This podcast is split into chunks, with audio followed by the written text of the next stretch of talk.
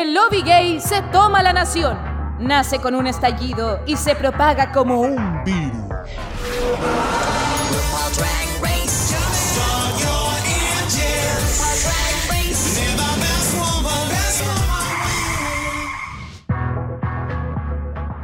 Hola, hola, hola, pública querida. Hoy es un día muy especial porque tenemos una invitada maravillosa. Estamos contentos. Pero antes vamos a presentar a nuestros panelistas. Estamos con Jacob y Kako. ¿Cómo están, bebés?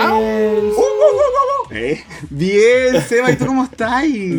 Bien, estoy súper emocionado y contento por la sorpresa que tenemos el día de hoy. Sí, Drag Race Royalty. ¿eh? Exacto, tenemos Drag Race Royalty. Vamos a presentarla al tiro a nuestra maravillosa princesa de los sueños, Yume Hime. ¡Ya! O debería decir hello, No, Georges, yo te amo. Te quiero mucho. ¿Cómo están, chiquis?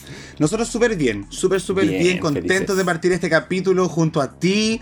Eh, estamos en una temporada que se está acabando, estamos en llamas al respecto y queríamos tener un capítulo especial con alguien que también viniera a traer toda esa experiencia que nos encanta compartir desde el mismo lugar de donde ocurren los, las cosas, que es el universo drag. Eh, así que muy felices de que hayas aceptado esta invitación. Eh, queremos saber cómo estás tú. Muchas gracias a ustedes por la invitación. me encanta compartir con ustedes y me encanta el podcast, así que démosle con todo porque este capítulo estuvo bueno, bueno, bueno. Yes. Bueno. muchas gracias, querida. Entonces, sin más preámbulo, vamos a comenzar con este capítulo de infarto, ¿cierto? El capítulo 14 de la catorceava eh, edición de RuPaul Drag Race USA. Y vamos a partir entonces con la eliminación de la semana pasada, que fue una eliminación doble hubo un lip sync de tres personas y em, por tercera vez en la historia de la franquicia, al menos gringa, pasó que fueron dos personas eliminadas. Y eh, Daya Betty, contra todo pronóstico, se salvó en este lip sync y eliminó a dos que habían sido em, como las lip sync assassin de la, de la temporada, una coronada por RuPaul, que le dijo en el primer capítulo, parece que tenemos una lip sync assassin. Falsamente. Y eh, otra que eh, hizo lip sync seguido muchos capítulos y echó mucha gente, que fue Georgius. Entonces quería preguntarte a ti, Yume, que no te tuvimos en el capítulo pasado, ¿qué opinas de toda esta eliminación pasada? Eh, mira, yo sentí que por ahí iba a ir más o menos el capítulo porque ya eran demasiadas participantes para los pocos capítulos que quedaban y eso lo sabíamos nosotras como la público, pero también lo sabían ellas mismas. O sea, había números que no estaban calzando y un top 6 grabando un videoclip y todo hubiera sido un desorden máximo. Así que yo creo que más o menos se sentía esa tensión y mm, y encuentro que el lip sync fue. Mm, no sé. Al final, igual el lip sync tiene mucho como de la edición y cómo el, programa quiere presentar a quién va a hacer ganar. Porque yo pienso que Georges es como invencible en lip sync. Si fuera la definición del lip sync, obviamente Georges hubiera ganado, pero mm, esa no era la historia que querían contar. Aparte que yo siento que después de hacer tantos lip sync, la misma Georges ya estaba como autoeliminándose. Mm, como chata. Sí, y, y, yo no entiendo muy bien la obsesión de RuPaul por Diabetes. No, no sé qué, qué, tanto le entrega a RuPaul que la mantiene tanto en el programa. La Como que no sé qué tanto más aporta ella que lo que podría aportar Georges en una final. O lo que podría haber aportado Daya Sky. Oye, estas son palabras, palabras interesantes de, analizar porque eh, justamente uno tiene la sensación de que a nivel de pública fuese al revés. Como que Daya Betty ha crecido con el tiempo y Georgios se fue marchitando, se podría decir, sobre todo porque había una notoria preferencia de la vieja por sobre ella. ¿Tú viste esa preferencia o tú también estabas obsesionada con, con? Porque yo igual como que un poquito, la gente igual me decía delusional. sí, yo creo que, que es el efecto Georgios que te mantiene como obsesionada, es como, a lo mejor en los challenges no lo hacía tan bien, pero llegaba a la pasarela y es como presencia drag que se ve poco. Y siento que esta temporada igual le faltó como eso del, más como la presencia drag de de como el drag más clásico, más antiguo, de sentir que la mujer camina y es fuerte, poderosa, que todas las miradas están hacia ella. Yo creo que pocas concursantes logran eso y yo creo que ese es el efecto Georges. Wow. Pero en sí en las pruebas claramente ya no estaba, no estaba dando. Yo creo que también es un poco muy chica y no entiende cómo traducir como su fuerza drag a distintos como challenge. Y tal vez si la llaman después a un All Star, yo creo que va a llegar más resuelta. Sí, pues su Blair Sinclair o su Blue Hydrangea, así como recargada. Me das mucha esperanza, Yume. ¿Eh? Eso sí, la estamos esperando. Entonces, bacán, muchas gracias por tus impresiones, Yume. Yo igual estoy de acuerdo en bastantes cosas. Eh, siento también que sí, Georgios ya estaba derrotadísima. Eh, hizo mejor lip sync porque es su talento y porque siempre lo va a hacer, pero claro, si lo tomamos como la estructura del programa, eh, había algo de ella que ya no se podía seguir resistiendo en lo que quedaba del, reality. Y bueno, también tenemos a nuestra Deya Sky, que igual llegó lejos, logró bastante, pero yo creo que también ella, misma sabía, como que las dos se veían muy tranquilas eh, en su eliminación. Amigas, vámonos, vámonos juntas, amigas, de la manito para afuera. Sí, el gancho, el gancho. ya estoy aburrida de esta vieja culiada. Vámonos, amigas, sí, así estaba la, la de ella con la Georges. Exacto, entonces por lo mismo eh, no hubo mucho em, conversación al respecto. Las chiquillas como que todas también lo asumieron, también se esperaban que iba a haber una eliminación doble. Em, entonces, eh, cuando volvemos al workroom, eh, las chiquillas no están tan impactadas, pero están contentas. Daya, Daya, Betty está muy sorprendida de su propia capacidad de haber ganado un lip sync contra dos personas que eran muy fuertes en ese ámbito. Entonces ella manifiesta como, claro, se siente muy realizada y y completamente como fue a, logró lo que ella quería hacer en el reality, que es llegar a la final. Y entonces eh, también nos damos cuenta, empezamos a contar las ganadas. Vemos que Bosco tiene 3, Camden tiene 2, Angira tiene 2, Willow tiene 1 y Daya tiene 1. ¿Qué opinamos de esto, chiquillo? Está pareja la carrera. Así que estamos. Está peleado igual. Sí, está peleadísimo. Sí. Lo, interesante es saber si estamos de acuerdo con esa cantidad de wins de cada una, porque igual de repente uno dice, pucha, ahora me gusta. Mm, mm, mm". Estaría más pareja la cosa ahora si se hubiese, se hubiese hecho justicia la semana pasada dándole el win a la Camden. Yo sigo pensándolo. Claro, sí, pues sí, obviamente, ¿no? Y otras cosas, por ejemplo, Bosco, que tiene tres wins, también ha estado muchas más veces en el bottom, por ejemplo comparado con Willow Peel, que ha estado, tiene solo un win, pero ha estado consistentemente en el top de la competencia. Entonces, no solo es el factor de las ganadas, sino que también es el factor de la impresión general que uno se lleva por las trayectorias de cada reina. Así que por eso vamos a entrar eh, más adelante a dilucidar, como cuando ya eh, elijamos a, nuestras eh, ganadoras. Pero entonces vamos a continuar. tenemos también que nos dicen que es la primera vez que hay dos queens que fueron eliminadas llegando al top 5 porque esta temporada ha sido un chiste en ese sentido, chiquillos. Sí. Sí, por favor, que le eliminamos, que la devolvemos, que la traemos para acá, que no se va. Yo, bueno, voy a insistir en esta idea de que The Switch ha inspirado a la vieja en muchos aspectos, weón. Bueno, o sea, el UK vs. The World vino de The Switch 2 y esto de eliminar gente, volver gente, eliminarla de nuevo, volver a traerla, también es de The Switch. No. Claro, dijeron así como de, oye, tenemos que tener más giros, ¿qué podemos hacer? Ya, inspirémonos en The Switch. esa guay giraba por sí sola, niña. y la próxima, la próxima temporada todas cantan, mi amor, así que vayan preparando sus voces. ¿Qué les parece? ¿Qué les parece a ustedes, chiquis, como que esta temporada haya sido tan larga por lo mismo como que traigan de nuevo las todas de vuelta, que la elimina no, está eliminada, que se quedan todas, que se quedan todas de nuevo? ¿Les pareció entretenido que durara mucho o un poco tedioso como esperar un capítulo y que nunca se fuera nadie? Mm, voy a partir respondiendo yo respecto a el tedio, no sé si era tanto con el programa, porque yo soy como bien simpatizante del programa. De hecho, hay gente que le puede caer mal esa actitud. Como, ay, encontré todo bueno. Pero puta, a mí por lo menos me entretiene. Entonces, esta temporada, a diferencia de la, 13, que ambos tuvieron la misma cantidad de capítulos, 16 van a ser en total, ambas temporadas. Eh, allá tuvimos el especial de coronavirus, sí. Eh, pero bueno, la cosa es que siento yo que estuvo mejor resuelta esta en cuanto a dinamismo de vamos a sacar, vamos a echar y esta cosa. A mí lo que me daba tebio era que no se fuera nadie y decir, uff, van a estar enojados los fans, weón. Van a estar, pero después llegando todo el fin de semana de nuevo que no se fue ni una weona. Porque igual fueron hartos capítulos, fueron como 5 o 6. Contaban con la reunión contaban 8. Sin eliminación. Oh. La mitad de la temporada. Pero a mí igual me entretuvo. Entonces, por ese lado, como que no tengo un mal no voy a tener un mal recuerdo de la 14 por haber durado tanto o por no haber eliminado a la chiquilla. ¿Cachai? Pero sé que no es popular esa opinión.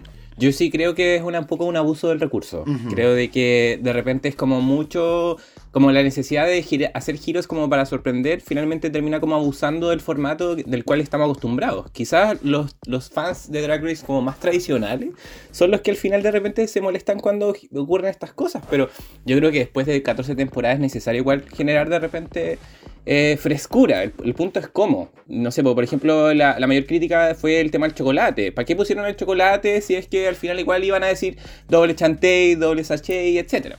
Entonces, de repente son esas cositas que uno dice así como, ah, ya, como que termina mareado. Sí, a mí me pasó bastante parecido al caco en el sentido que me conflictó a Caleta porque agradezco mucho eh, que las reinas tengan más exposición que podamos ver más, enamorarnos de cada una, que podamos ver más talentos de cada una. Em, pero también soy, yo, yo, soy bastante purista con el formato, entonces eh, que hayan, por ejemplo, propuesto lo de la barra dorada, ya está bien, pero respetemos entonces esa regla con las no eliminaciones. Pero ya, después metemos un, un lip sync SmackDown, ya, después metemos un double shantae, después entonces como que se va perdiendo un poquito el formato y, vamos perdiendo el sentido en el fondo de la competencia, pues porque si tenemos un formato, respetemos el formato que, proponemos. No sé, eso, esa es mi opinión. Pero igual agradezco ver, ver a las chiquillas. ¿Y tú, Yume, qué opinas al respecto? Eh, como tengo opiniones encontradas, como que por un lado, eh, sí encuentro que de repente cansa mucho eh, el querer ver un reality y ver a alguien eliminar y que no se vaya. Pero por otro lado, igual me gusta que haya pasado como en la meseta el programa, donde están como más o menos el cast más o menos final, que uno más va recordando, poder verlas harto.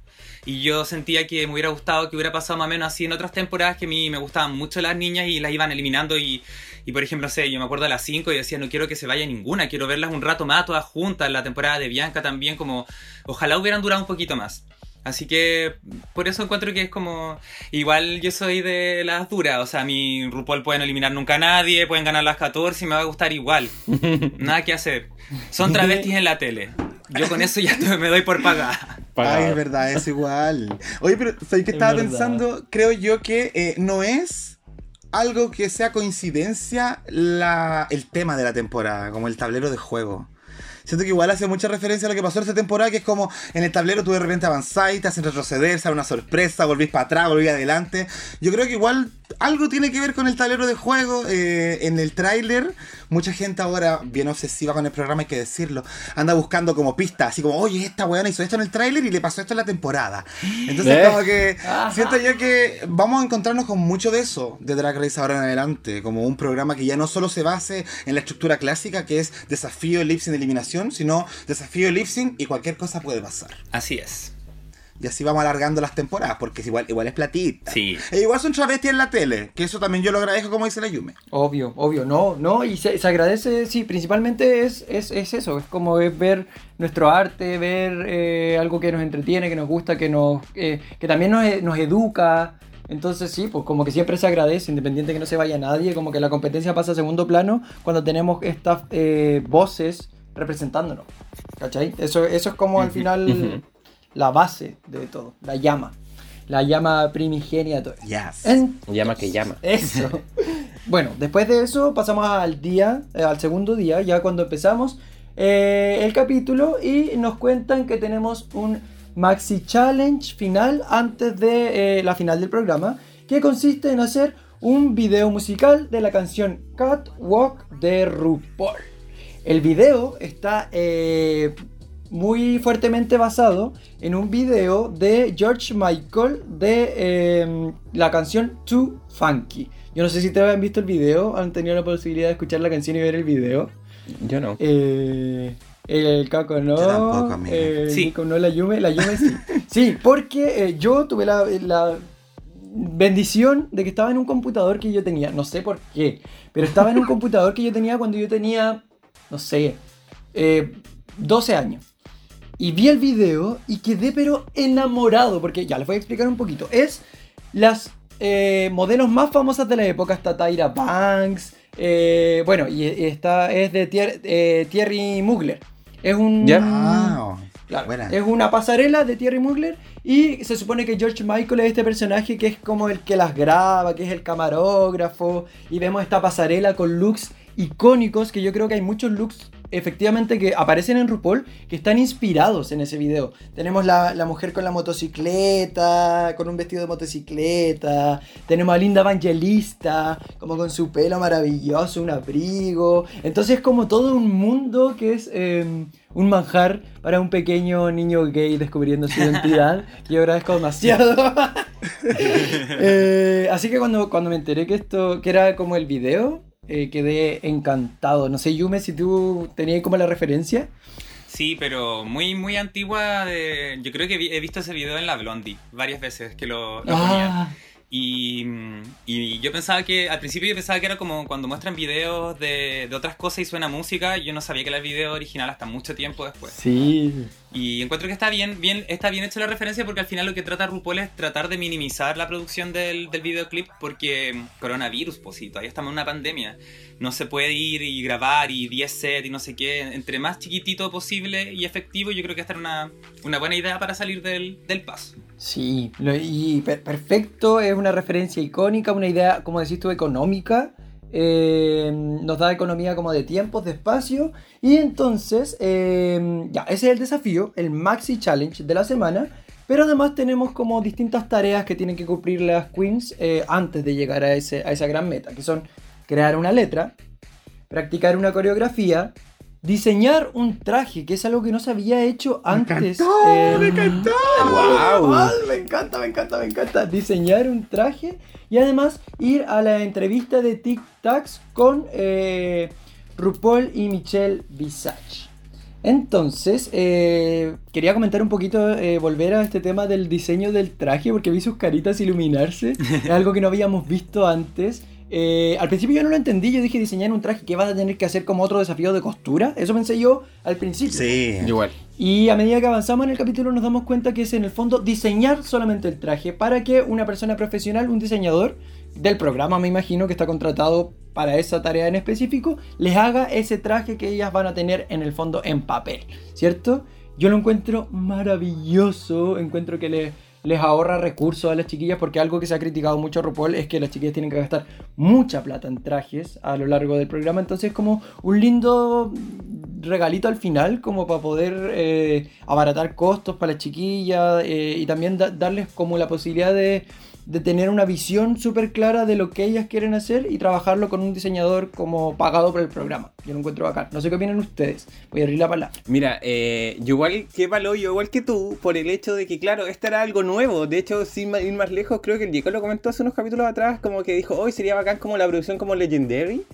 Y, y, fue como, bueno, tal cual, porque Legendary hacen eso, como que ellos piensan en la idea y como que toda la producción como que los apoya por detrás. Pues. Pero no nos iría a sorprender tanto, eso sí, porque hemos tenido otros capítulos donde igual como que le pasan la ropa, ¿cachai? Sin ir más lejos, por ejemplo, en el musical de la temporada pasada, en Lucky, ¿se acuerdan de que estaban todas así como con eh, como ropa de encaje, así como más íntimo? Eh, y eso se lo pasaron ellos. Entonces, la diferencia acá se producía en que ellos tenían que hacer el boceto. Y de hecho esto abre un poco las puertas a que más adelante también podamos tener más incursiones en este tema, pero es interesante porque tenían que hacer como el dibujo. Y igual es algo que no lo habíamos visto que ellas no se podían basar mucho en eso y que lo encuentro igual súper peludo. Como, como que un poco lo que le pasó a la Bosco, como que la Bosco dijo, ah, está quedando súper lindo, y jamás. oh, no, no seas así con la Bosco. Hoy soy Team Bosco. No, está bien, amiga. Me gusta, tú eres siempre tan autocrítica. Eso siempre te lo han dicho a ti. No. Yo quedé muy contento porque siento que de verdad la producción está haciendo las cosas bien. Esto lo comentamos en España por el show de talento, como eh, el cuánto la producción puso para que las reinas hicieran realidad su sueño en, el escenario. Entonces, me gusta, me gusta que se, se como que pongan a disposición los recursos para ello. Eh, siento yo que esto también nos puede hacer volver a un desafío que a mí particularmente me encanta, que está en la temporada 1 y que nunca se retomó, segundo capítulo, donde hacen un girl group y cada una de ellas tiene una tarea específica y entre esas tareas es diseñar los trajes. Y eso creo que se ha perdido careta con los años porque siempre que llegan estas, estas pruebas decimos, ¿dónde sacaron la ropa? ¿Por qué se ven todas tan iguales? Lo diseñaron ahí, se las pasaron, ¿cachai? Entonces a mí me gustaría mucho que se agregara ese ítem. Así como, además de hacer el girl group funcionar, diseñar la ropita y mandársela al, al trabajador que en un día explotadísimo va a sacar ese traje. pero yo digo a esa persona cuánto debe haber trabajado. Ya, pero no sabemos que sea un equipo. Sí, nada, sí, amiga, sí, para darle más color a la cosa. Lo que sí, Sebastián, quería aprovechar la oportunidad para agradecerte por lo que explicaste de la referencia sobre Catwalk, porque yo ni idea y ahora me hace amar mucho más incluso el número, pero sí me hace bajar punto en lo que respecta a los diseños que hicieron las chiquillas. Porque yo digo, puta, si me estáis diciendo que es Mugler la referencia y que salieron todas vestidas maravillosas, me hubiese gustado ver un poco más de riesgo. Así como, oye, no lo vayas a hacer tú. Ponle más color, pide más, pide más weá. ¿Cachai? Pero un detalle. Estoy de acuerdo. Oye, ¿y tú, Yume, qué opinas al respecto? Eh, a mí me gusta bastante que, les den la oportunidad de conceptualizar un diseño y no tener que ejecutarlo porque en verdad es un ahorro de tiempo y también es un ahorro mental. Yo cuando estaba en The Switch, eh, habían dos formas como de que nos daban los vestuarios. Uno era como que había una gran como colección de mucha ropa más o menos drag. Que la mayoría de ahí sacaba como sus trajes y lo adornaba, otras cosas así.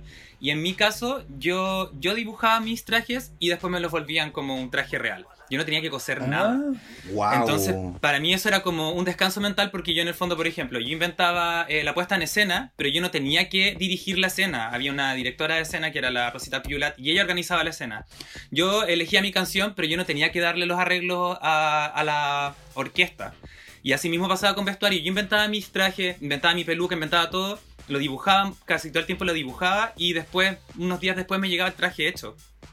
Y eso ya es como, creo que para cualquier drag queen es como un alivio. Sí, pues. Más si es como que es un equipo profesional que lo va a hacer como con tus medidas perfectas, que te lo vaya a poner y va a quedarte como guante, que más encima va a tener las telas perfectas y todo. Entonces yo encuentro que RuPaul debería soltar la plata. Que suelte la plata. que empiece a financiar más a las cabras, que no sé, que les, que les den un... Yo, yo siento que hace un par de temporadas atrás RuPaul ya debería darles como un dinero basal a cada concursante que queda seleccionada para hacer sus trajes y después que rinda con boleta o con lo que sea esta plata. Porque si no, si siempre depende de la producción de las propias chicas, al final va a pasar mucho por el tema de plata y bueno, también por el talento de, gente que sepa coser o no. Y yo encuentro que este tipo de cosas también hace que, que las mismas niñas puedan como brillar más porque no todas van a saber hacer de todo y es súper importante como en este challenge final que se vea súper bien el concepto y todo y como toda la puesta en escena. Bacán, wow, este era un tecito que yo no sabía. Eso, me encanta este insight de The Switch, me encanta. Yo iba a tirar la broma así como de, yo me te imagináis que en el Switch hicieran eso, pero de nuevo Switch enseñándole a Drag Race. Abriendo puertas. ¿Quién lo diría? Si yo siempre he dicho Chile es un lugar de experimentos. Oye, de, de verdad RuPaul le está copiando todo a, The Switch. Wow. Sí, me encanta, ¿no? Y, me quedo definitivamente con eh, RuPaul suelta la plata, por favor, niñas. ¿Y cuánta plata sí. Oye, hay una cosita que quería comentar y que se nos fue quizás de las novedades de la semana, pero eh, ya no, no, no, no volver a eso, Seba Pozo, no te preocupes. ya, pero eh, el premio aumentó esta temporada. No son 100 mil dólares, son 150 mil dólares lo que va a ganar la persona que se lleve la corona y 50 mil dólares para el segundo lugar. ¿Y eso está confirmado? Sí, está confirmadísimo una entrevista que salió Beach One confirmando eso. Pero eso yo creo que mejor lo convertimos al final, cuando ya lleguemos a los resultados. Lo que quería decir con respecto a la platita, sumándome a lo que dice el Jacob, es que la Willam en una en Roscoe's Viewing Party en la fiesta de Chicago eh, comentó de que el, el, así como confirmado, porque ella está bien metida en la wea, que eh, el, eh, la Drag Race en general por capítulo se hace 5 millones de dólares. Así que plata hay eso gana. Entre así como auspiciadores y weas. 5 millones de dólares y el premio son 100 mil dólares. No, vieja maldita. suelta la plata, Hassan. Suelta la plata. la plata. Sí, que suelte la plata. Oh, quedé mal. Pero quedé mal con esa cifra. ¿Qué harías con esa cifra? No, no. Bueno, entonces ya. Cerramos entonces con em, esto que les contaba recién de eh, todas las tareas por las que tienen que pasar las chicas y además la última tarea entonces es esta entrevista de Tic Tacs con eh, RuPaul y Michelle Visage, que vamos a hacer como un paneo general, contar un poquito si alguien quiere comentar, levanta la manito y lo conversamos. Entonces, tenemos primero la entrevista con Bosco, que em, eh, tomamos un poco los temas de el fracaso como punto de partida, ¿cierto? Eh, porque es, una queen que, que ya estuvo eliminada en algún momento de la competencia, ¿cierto? Em, y, que se vio como muy afectada también en, el capítulo de los lip ¿cierto? Entonces eh, vemos cómo eso em, a ella eh, le, revuelve un poquito y la tira después a la cima en el capítulo siguiente. Entonces hablamos un poquito, RuPaul le empieza a contar un poquito de esto de, cómo es que el fracaso también puede ser un nuevo punto de partida, te, desenvuelves de todo y eres una nueva persona, ¿cierto? Después de caer. Em, también hablamos un poquito de la sorpresa de ella misma, eh, de que ganó tres retos de comedia y el Reading Challenge, o sea que ella es bastante buena para hacer shady con las compañeras y como ese tipo de humor que en algún momento del podcast también hablamos que es un humor súper particular, pero al parecer enganchó con el formato de Drag Race. Así que bacán, eso es como con Bosco.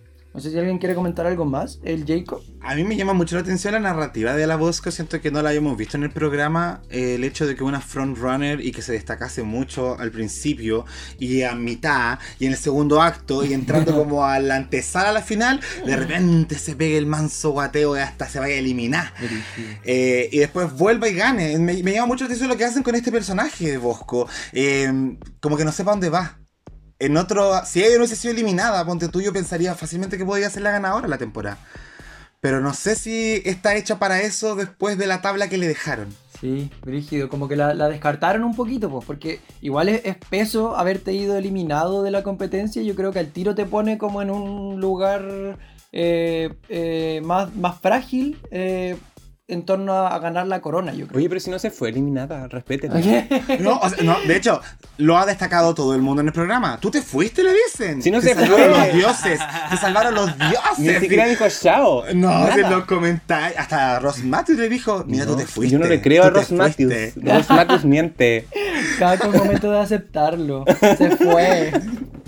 En la, tabla de Bosco hay una eliminada igual. Oye, pero cuando, cuando la Candy Muse hizo el lip contra la Simón y la Candy Muse dijo, ya, ya, me dio pena, me voy, ya, gracias RuPaul. Y dijeron, no, pero wait, Ru. Y ¿Sale eliminada ella? ¿Decían que se fue eliminada? Yo espero que sí. Yo espero que sí. A ver, ya, ¿qué, ¿qué, dice el público? La me dice que sí fue eliminada. Sí, sí fue eliminada. Yo que fue eliminada, si le dijeron sashay away. Sí fue eliminada. Listo, la marcaron. La marcaron. A la Candy, a la Candy. ¿A la Bosco no? No, pues porque estaba esta trama inducida, pues weón, no le van a decir el tiro sashay away hasta que le, hasta el chocolate, pues el guion cambió este año. Y además que eso, pues además que a la Bosco no la salvó RuPaul. Que eso también es claro, que el, dueño, el dueño del, del puterío RuPaul. y, el otro fue como una sorpresa, un azar, entre comillas, que igual lo hablamos, que puede ser azar, pueden ser los productores, puede ser la misma RuPaul incluso, ¿cachai? Y después actuando sorprendía. Pero, pero si lo contamos así como desde la narrativa que nos están mostrando, fue netamente azar, no fue una decisión consciente de alguien de la producción, o sea, de, RuPaul en el fondo, de dejar en el programa. Así que a mi juicio, ella sí fue eliminada y yo creo que Candy Muse no fue eliminada porque RuPaul decidió dejarla en el programa. Pero después podemos discutirlo. No, bien, bien. Puedes estar equivocada a veces. Qué filosófico todo esto. bueno, y así entonces cerramos el capitulito de Bosco y entramos a la entrevista de Daya Betty. Que eh, los tópicos que vamos eh, conversando aquí son Ru, hueveando en primer lugar a Daya, diciéndole así como yo no te veía en la final. Igual fuerte, fuerte. Es que comprueba lo que dijimos en un momento en el podcast que no le caía bien al parecer o no gustaba mucho de ella si por algo abusaba del recurso. Honestidad. Eres la Crystal Method. Oye, ¿te han dicho que te parece a la Crystal Method? ¿Te parece a la Crystal Method? No, y ahora, y ahora en vez de decirle te parece a la Crystal Method, le dijeron te parece a el de Barch. Te parecía a el de Barch y por eso no me gustaba. es que eso es porque la vieja no se acordaba de su nombre. No, es la Crystal RuPaul no se sabe el nombre de las participantes, solamente es el de Barch nomás. Sí, es muy chistoso porque dice el de Barch y la Michelle al lado y dice Crystal Method, Crystal Method, así como soplándole. como que se le fue el nombre a la vieja. Ay, pero bueno, partimos con eso y con ese shade tremendo que le hacen a la Diabetes. Yo creo que la Diabetes le va a ser súper difícil escapar como de, ese, de, de esa sombra. Pero a, la vez le dice así como, el principio de la competencia te vi muy parecida hasta que llegamos al desafío de el Rusical y ahí, no, del, mentira, del Daytona Wins, que es el desafío de actuación. Y ahí te vimos como resaltar y te vimos ser una persona distinta y desde ahí no has parado. ¿cierto? Eh, hablan también de la enfermedad que tiene Diabetes, que es diabetes, eh, y de cómo eso eh, le ha significado a ella una forma de enfrentar sus mayores miedos, ¿cierto? Y que igual yo encuentro que es algo que se ve mucho en la forma en la que ella se aproxima al drag y a la competencia en general, que es como muy así como enfrentarlo con el pecho a las balas, incluso los conflictos, como que siempre va así como, yo quiero este personaje, yo quiero, como que no le da miedo entrar de lleno a los conflictos y puede tener mucho que ver con su historia. Entonces acá quería abrir la palabra si alguien quiere opinar un poquito del viaje de Daya Betty. Oye, hay algo que me llamó la atención y no es de morboso, pero realmente me llama la atención cómo se escogen las historias a contar.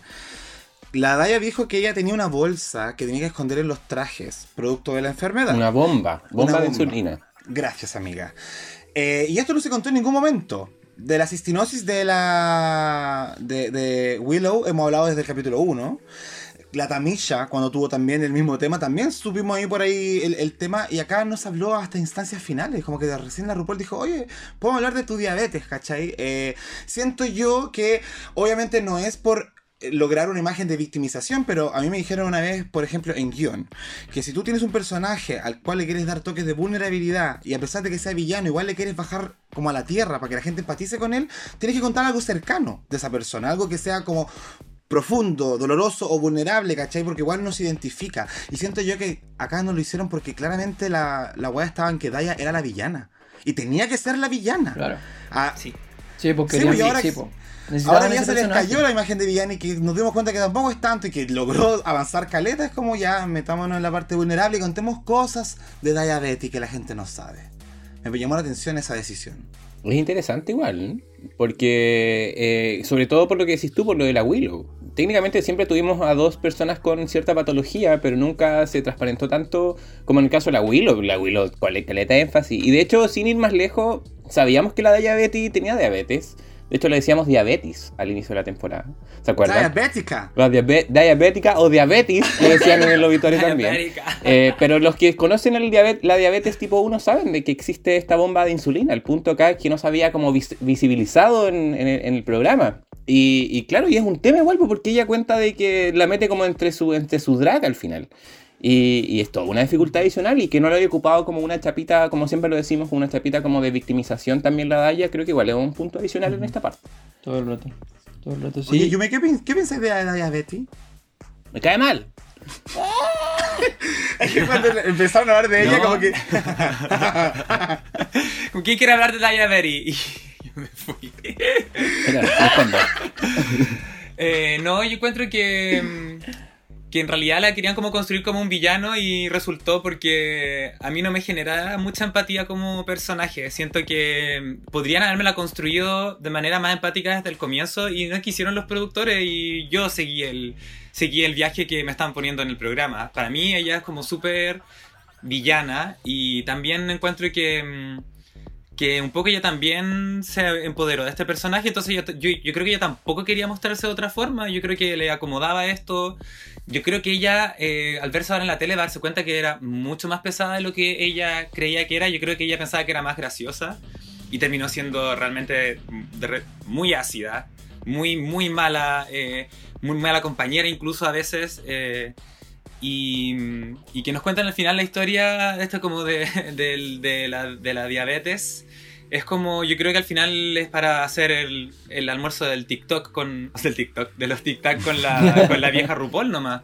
Como que algo tenéis que contar, ya ahora es el momento de contar la historia triste, pero no le quisieron construir para nada como ese lado más vulnerable. Que, como decía el Seba, a lo mejor hubiéramos entendido más su forma de ser. Para mí, la, la es como una persona muy a la defensiva. Y yo creo que también se entiende más como por esta dificultad extra con la que vive y de la cual ni siquiera habla. Y por ahí yo podría haber empatizado con ella desde el principio. Y hubiera entendido también su forma de ser un poco más agresiva porque ella está como defendiéndose ante la vida constantemente. Pero no me la construyeron así, me la construyeron como una persona blanca llena de privilegios y demasiado como antipática.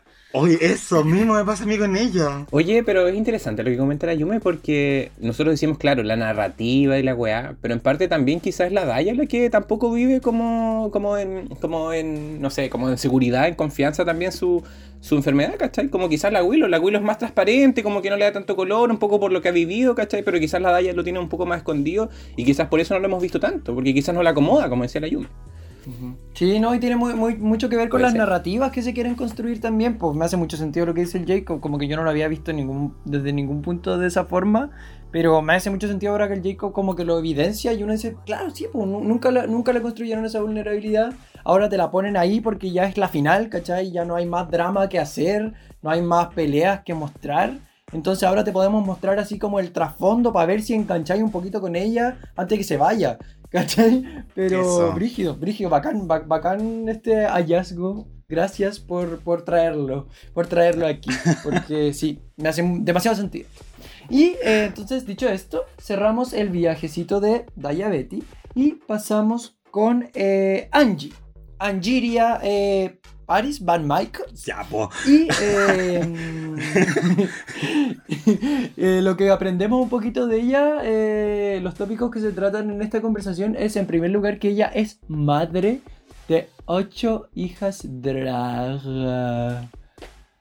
¿Pueden creerlo? Ocho hijas drag. Igual debe ser brigio como tener a ocho personas como que inspiraste con tu arte y que compartís como que en el fondo es tu casa, pues como ella tiene como un legado súper potente y, y pucha, tiene como un... Yo siento que tiene una presencia de ser una madre artística. Como que tiene como esa entereza. De hecho, la misma Michelle le dice así como, me hace mucho sentido con tu personalidad que seáis como mamá de ocho, de ocho hijas drag. Lo encuentro bacán. Y em, otra cosa que se habla también en esta conversación es eh, la importancia del apoyo familiar. Porque ella es una persona que en su círculo tiene un apoyo familiar súper sólido, súper contenedor, lo hemos hablado antes en otros capítulos, pero también como que es algo que se resalta en su historia.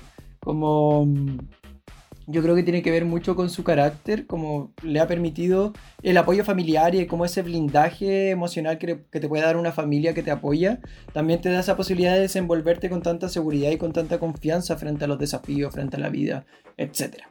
Entonces quería saber si es que querían opinar un poquito del el viaje de Angiria y estos puntos que se comentaron en eh, la entrevista. No, parece que a nadie, a nadie le importa. ya, yo sí. yo quiero comentar. Eh, yo creo que la gracia del personaje de Angiria es que mm, viene como a cambiar eh, eh, como esta concepción que tenemos de las personas de color haciendo drag o siendo parte de la diversidad, especialmente en Estados Unidos, donde siempre hablan como de que sus familias le dieron la espalda o que son súper religiosos y ya no se hablan. Y aquí ella viene a contar como otra forma de ser y que también creo que hace bien que no vayamos como encasillando los personajes tanto como en las temporadas, hay que mostrar más diversidad. Y yo creo que por eso me gusta harto su historia y porque también se apoya demasiado como en, en esto que es como familiar por el lado de su familia que la apoya, pero también como ser eh, una mamá drag. Porque siento que ella tiene como esa personalidad como, como que ella es una mamá ella como que es welcoming, nunca está generando como ni problemas ni nada, como que siento que cualquiera de nosotros podría tomarse una chela o un café con ella y sería como una tarde demasiado tranquila y espectacular. Y por eso me gusta como que también rompa este como el estereotipo de la pageant queen, que son como, ay, son eh, bacanes, pero son también súper eh, serias y canty y, y perras y no sé qué. Y no, porque también se puede ser así y también se logra y eres una estupenda drag queen de todas formas.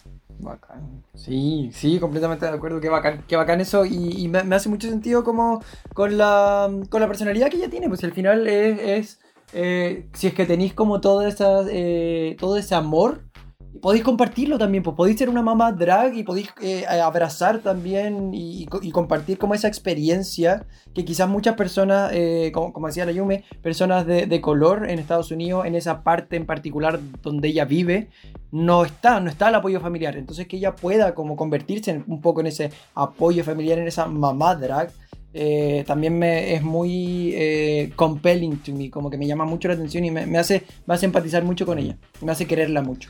Sé que yo estoy súper contento por la Angiria, como de que ella sea una persona feliz todo, me llama mucho la atención cuando ocurren estas historias. Sin embargo, eh, hay algo en la Angiria que siento yo que se ha ido apagando poco a poco a nivel competitivo, mm. quizás también a, nivel de personaje o lo mismo como personaje dentro de la temporada y las cosas que nos cuenta. Y yo no sé si tendrá que ver con una configuración de personaje en el que si tu vida está como bien resuelta, te apoyan caleta, no tenéis mucho que demostrar porque ya has demostrado harto, esto sería simplemente una demostración más de lo mucho que te ama la gente. Eh, entonces siento yo que ese fuego que lo tienen otros personajes es como, oh, tengo que ganar porque la vida me ha golpeado y yo quiero golpearla de vuelta con, mi triunfo. Eh, y siento que como la Ingira no tiene ese factor, se ha ido diluyendo con el tiempo y llega a la, a la final siento yo con mucho menos fuerza de la que pensamos que podía traer en los primeros capítulos. Sí, y porque a nivel narrativo deja de ser interesante quizás una historia tan lineal, pues, con, menos conflicto, con menos eh, cosas que demostrar, como decís tú, claro. Sí, pues, efectivamente. ¿Y Kako, tú opinas algo al respecto? Eh, es que sentí que pasó como peor a Angelo en esta parte. Como que me, sentí lo mismo. Como que no, no sé si hubo como un momento súper importante. De hecho, le iba a preguntar a la Yume si ella es mamá drag. si soy mamá drag, no sé. No sé si soy mamá drag. Si soy mamá drag, no sé dónde están mis hijas. no, si tengo. Qué pésima madre. No, si tengo. Tengo como. Tengo hijas, pero. No sé si como el concepto gringo de, de, las, de las mamás drag como que están siempre juntas y, y, tú tienes que hacer esto y no sé qué, sino que yo he iniciado a mucha gente en el drag, le he enseñado como yo hago las cosas y les he dado como la libertad de que puedan como expresarse y, explorar como este mundo.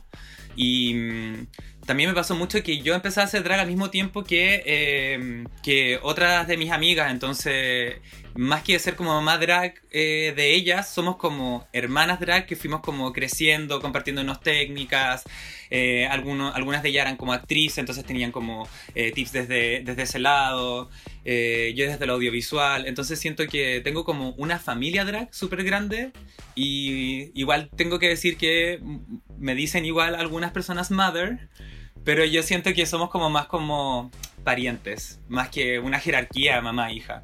Ah, ya. Qué bacán, qué lindo, qué, lindo ese sentido de comunidad. Familiaridad como más de pares que de como jerarquías más externas. Qué bacán, encuentro hermoso.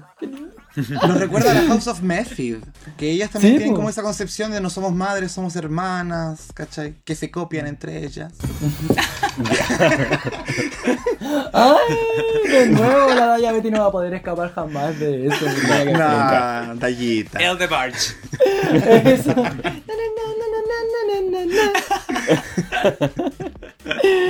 Bueno, entonces así, cerramos la conversación. Angie y pasamos a Willow Pill, que aquí entramos como un territorio un poco más denso, eh, porque eh, la historia de Willow Pill se relaciona mucho eh, a como, como ella lo define, a conquistar la muerte, enfrentarse a la muerte, asumirla y, y en el fondo cómo ella ha construido su drag en base a dejarse ir en torno al, camino hacia la muerte. Es súper poético y es súper, me hace acordar como, em, como a, un, em, a un director de teatro muy conocido que se llama Artaud, que él, claro, él, él, decía como que en el fondo él sufría de parálisis y dolores musculares muy fuertes desde muy niño. Entonces ese enfrentamiento al dolor desde tan pequeño lo hizo como enfrentarse al mundo desde, desde ese lugar, pues desde un lugar muy, muy oscuro y muy entregarse a la muerte. Y siento que es lo que hace eh, eh, con su propio modo la Willow Pill con su drag, porque es como que a veces a muchos de nosotros nos puede parecer un poco raro o no hacer tanto sentido, pero nos atrapa, nos atrapa. Nos pasó con el show de talentos, por ejemplo, que ella como que entra, no, tiene miedo de entrar en esos lugares oscuros eh, desde su drag y a la vez eh, como transmitir esa, esa, esas como em, como eh, incoherencias en el fondo que ella encuentra como en la vida y las transmite a través del drag. Y, a mí por lo menos se me hace muy coherente al verlo, como engancho con eso. Eh, bueno, y hablamos entonces de eso. Eh, y la no victimización, que es como que RuPaul valora mucho la forma que ella tiene de acercarse a su enfermedad, que es desde un lugar no victimizante, sino que es desde un lugar súper eh, empoderante y, en el fondo como que la, la, la ayuda a, a, construir su arte. ¿Cachai? No sé si alguien más quiere opinar en torno al viajecito de Willow Pill con estos temitas que, que conversamos. Bueno, a mí me dio como mucha estremecimiento la frase de conquistar la muerte.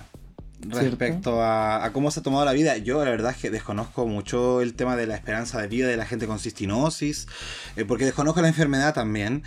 Pero igual, desde el principio que venimos escuchando a la Willow, hay como una certeza de que hay que hacer cosas porque hay un contratiempo, ¿cachai? Y no necesariamente por la muerte, sino por las limitaciones físicas que probablemente va a enfrentar en un tiempo más, cuando ya la cosa, quizás la terapia ayude, pero aún así el cuerpo se va deteriorando más y más. Eh, y eso creo que también a ella particularmente la puede obstaculizar mucho lo que es expresar su arte. Entonces por ese lado yo digo que qué hermosa la experiencia de ella, de haber, haber vivido este, este momento en su vida, en una competencia, en Drag Race haciendo lo que quiere, que con recursos tanto de ella como del programa, más encima demostrándole a la gente lo que hace y recibiendo amor de vuelta. Yo creo que eso es lo mejor que una persona que quizás vea la vida con, con no tantas expectativas por lo mismo, por una enfermedad, eh, puede tener. Y yo siento que eso es lo hermoso de la historia de la Willow Pill y por eso para mí es como un personaje tan destacable a nivel de franquicia incluso. Exacto. Y, la, y la excelencia que es capaz de lograr también como, como que si no te dice que tiene la enfermedad no cachai. O sea, no, no, es, no es algo que uno pueda ver en su, en su ejecución de las cosas, como que eh, eh, logra, logra niveles como súper altos en, en su espectáculo y en lo que ella hace. Me encanta. La pasarela, niña. Hermosa. Buena, sí. Y aparte que decía algo de la, del maquillaje, que no movía los dedos, sino que lo hacía con el codo. Sí, decía que no, que como no podía mover las manos y tenía dificultades con los dedos, en verdad aprendía como técnicas para maquillarse moviendo otras partes del cuerpo. Entonces movía el, el brazo, no lo movía desde la mano, sino que lo movía desde el codo. Y eso le permitía como maquillarse el movimiento no nace desde las dedos, sino que nacía desde el codo, como para generar mayor energía, ¿cachai? Pero, bueno, más allá de lo admirable que es la historia de la Willow, que en ese sentido creo que todos compartimos eso, me da risa como la RuPaul como que le saca el lado comercial siempre a todo. Porque dijo así como de, oye, te recomiendo crear una superheroína que se llama eh, Sister Gnosis. y fue así como, obvio, pues la marquetera nunca falla, o si esta saca provecho hasta las historias más tristes. Oye, pero la vieja ha sido ocurrente, como con las weas en su cabeza, igual yo creo que sí. Yo creo que sí, por eso he llegado tan lejos. de, mente de tiburón. Absolutamente. la Sister Gnosis. Por lo menos el abuelo se rió harto. Sí, grande, grande, ¿no? Y, no, me encanta. Como sería redundar, pero, pero me encanta lo que hace, me encanta la forma en que ella se aproxima a la vida y al drag. Y, y como que no sé, agradezco su excelencia y su, su entrega a todo lo que hace, porque ha estado consistentemente en el top y ha podido lograr muy bien como lo que ella se propone. Me recuerda a Caleta Ivy Oddly y eso me gusta igual, como el... Y, creo que también es su hija drag, entonces me gusta eso como de, de que tu enfermedad sea como un motivo de aprovechar como la vida ahora y... Y es que en el fondo todos nos estamos muriendo y si no, no tenemos necesariamente una enfermedad como la Willow o como la Ivy, igual no estamos muriendo y no sabemos cuántas oportunidades más vamos a tener para, para ser felices, para atrevernos, para hacer arte, para expresar, para comunicar. Y por eso me gusta demasiado el, viaje que tiene la Willow. Si fuera por historia, yo siento que ella es como la historia importante de, esta season. Yes. Absolutamente. Sí, de acuerdo. completamente de acuerdo. Sí, sí, exactamente. Yo también creo que es la historia como de, de narrativa que es la, la que no, me llama más emocionalmente. Me conecto mucho emocionalmente con esta Queen. Entonces sí, ahora sí, vamos cerrando Willow Pill y terminamos con Lady Camden. Que las temáticas que tratamos en su entrevista es también una historia un poquito fuerte. Ella habla del suicidio de un hermano mayor y cómo em, ella se tuvo en el fondo que ir de Inglaterra. Eh, intentó irse lo más lejos eh, a construir como su carrera profesional en Estados Unidos. Y em, es para mí la entrevista como más, menos pauteada, como más orgánica en el sentido de que siento que Lady Camden, las preguntas que le hace RuPaul hacen que Lady Camden se dé cuenta de cosas que no se había preguntado ella misma quizás antes, porque ella le pregunta si es que ha tenido la posibilidad de volver o de reencontrarse con ese dolor. Y Lady Camden realmente como que uno ve en su cara esa expresión como de verdad preguntarse, así como si está resuelto eso, si ha podido trabajarlo y, darse cuenta en el fondo que eh, no ha vuelto a enfrentarse a ese problema em, y busca en el fondo como, como que lo, define como una meta súper concreta para ella, como la posibilidad como de eh, trabajar eso y poder volver en algún momento y como superar ese apagón que a veces ella le da por su historia, por todo eso, y como eh, poder volver a su lugar y, enfrentarse como a ese dolor. Que yo encuentro que es algo súper importante porque también nos, habla como de una historia que está en proceso. No es algo que está resuelto, no es algo que está trabajado, sino que es algo que ella como que puede y que también tiene relación con eh, lo que nosotros vemos de ella en el programa, pues que, ella misma cuenta que a veces se apaga, que a veces se anula, que puede tener mucho que ver con, como con ese trauma, con ese dolor, con eso, con eso que no está procesado y que te puede llevar a tirar para atrás. Entonces también es muy lindo como a través de otras cosas y, no es enfrentando el propio dolor, sino que es enfrentando conductas, ¿cierto? Como no me cierro, sino que estoy en, esta competencia y tengo que sacar la voz y tengo que eh, mostrarme y tengo que mostrar mi arte y tengo que superar como esas trancas. También se está trabajando, o sea, no está trabajando el dolor como tal, pero está trabajando como las consecuencias de ese dolor a través del programa y eso es algo súper bonito de ver. Eh, no sé si algo más quiere decir algo en torno al viaje de Camden. Bueno, ahora no me análisis que así, sí, con los... Sí, eso te iba a decir, qué lindo. Eres como para analizar las, los, los sentimientos. Es muy emocional. Ah, dramaturgo. sí. para mí, esta entrevista yo la valoro tanto porque creo que la sensación que me dejó fue. Acá está la pieza que necesitaba. ¡Ay, por fin!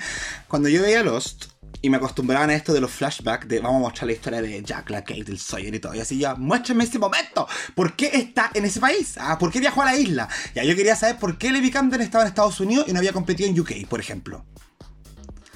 Y no sé si la información necesaria tampoco, pero agradezco que haya salido, ¿cachai? Agradezco que haya contado esa parte porque igual resulta ser algo muy importante, muy fuerte en su vida, que no es simplemente llegar como, ah, voy a salir de acá y me voy. No, es un escape de una situación de alto, de alto nivel de crisis en, en su familia eh, y ella simplemente tuvo que salir de ahí porque no podía estar, no soportaba estar en Inglaterra finalmente. Y eso para mí igual le entrega una segunda capa nueva, ¿cachai? Muy parecido a lo que pasó con Betty, pero siento que, claro, el personaje de Lady Camden es todo lo opuesto. Ella está trabajada y configurada de otra manera la temporada. Pero aún así, esto de verdad la hace crecer en mí. No es porque sea una historia terrible, sino porque tiene como ese, ese nivel de dolor que no esperaba escuchar de ella, ¿cachai? De por qué está donde está en este momento. Sí, sí, tiene esa base, tiene esa, esa como interior que, conocer ese interior nos, nos aclara caleta el personaje. Yo también estoy de acuerdo con eso. Y yo también lo agradezco. Como ese backstory es, bacán, como entender un, poco más de por qué está aquí, qué está haciendo, cuáles son sus... Porque, claro, como ella no, no, en los primeros capítulos no es capaz de verbalizar mucho, es como más calladita es súper bueno verlo así como desde esta desde, desde este como apertura, esta nueva ventana que se nos abre en Lady Camden, que yo creo que nos hace quererla más y enamorarnos más de ella, al menos a mí me pasa eso. No sé si los, los chiques, Yume o Kako, tienen algo más que aportar, si no cerramos con Lady, la Yu. Que a mí me pasó que mm, lo encontré súper inesperado que de repente contaran esto más si ni siquiera lo habían trabajado durante la temporada y de repente sentí como, igual estamos como invadiendo un poco la intimidad de, este personaje como por el bien del almuerzo de, la Rupola. Pero, mm, pero como dicen ustedes, eh, yo lo agradecí harto, como que me gustó conocer un poco más de esto porque siento que la Lady Candom ha tenido como, para mí como que me inspira como una sabiduría, como que siento que es como, son, cabras súper jóvenes, como que todas son más jóvenes que yo, pero yo sentía que ella tenía como un alma más de vieja.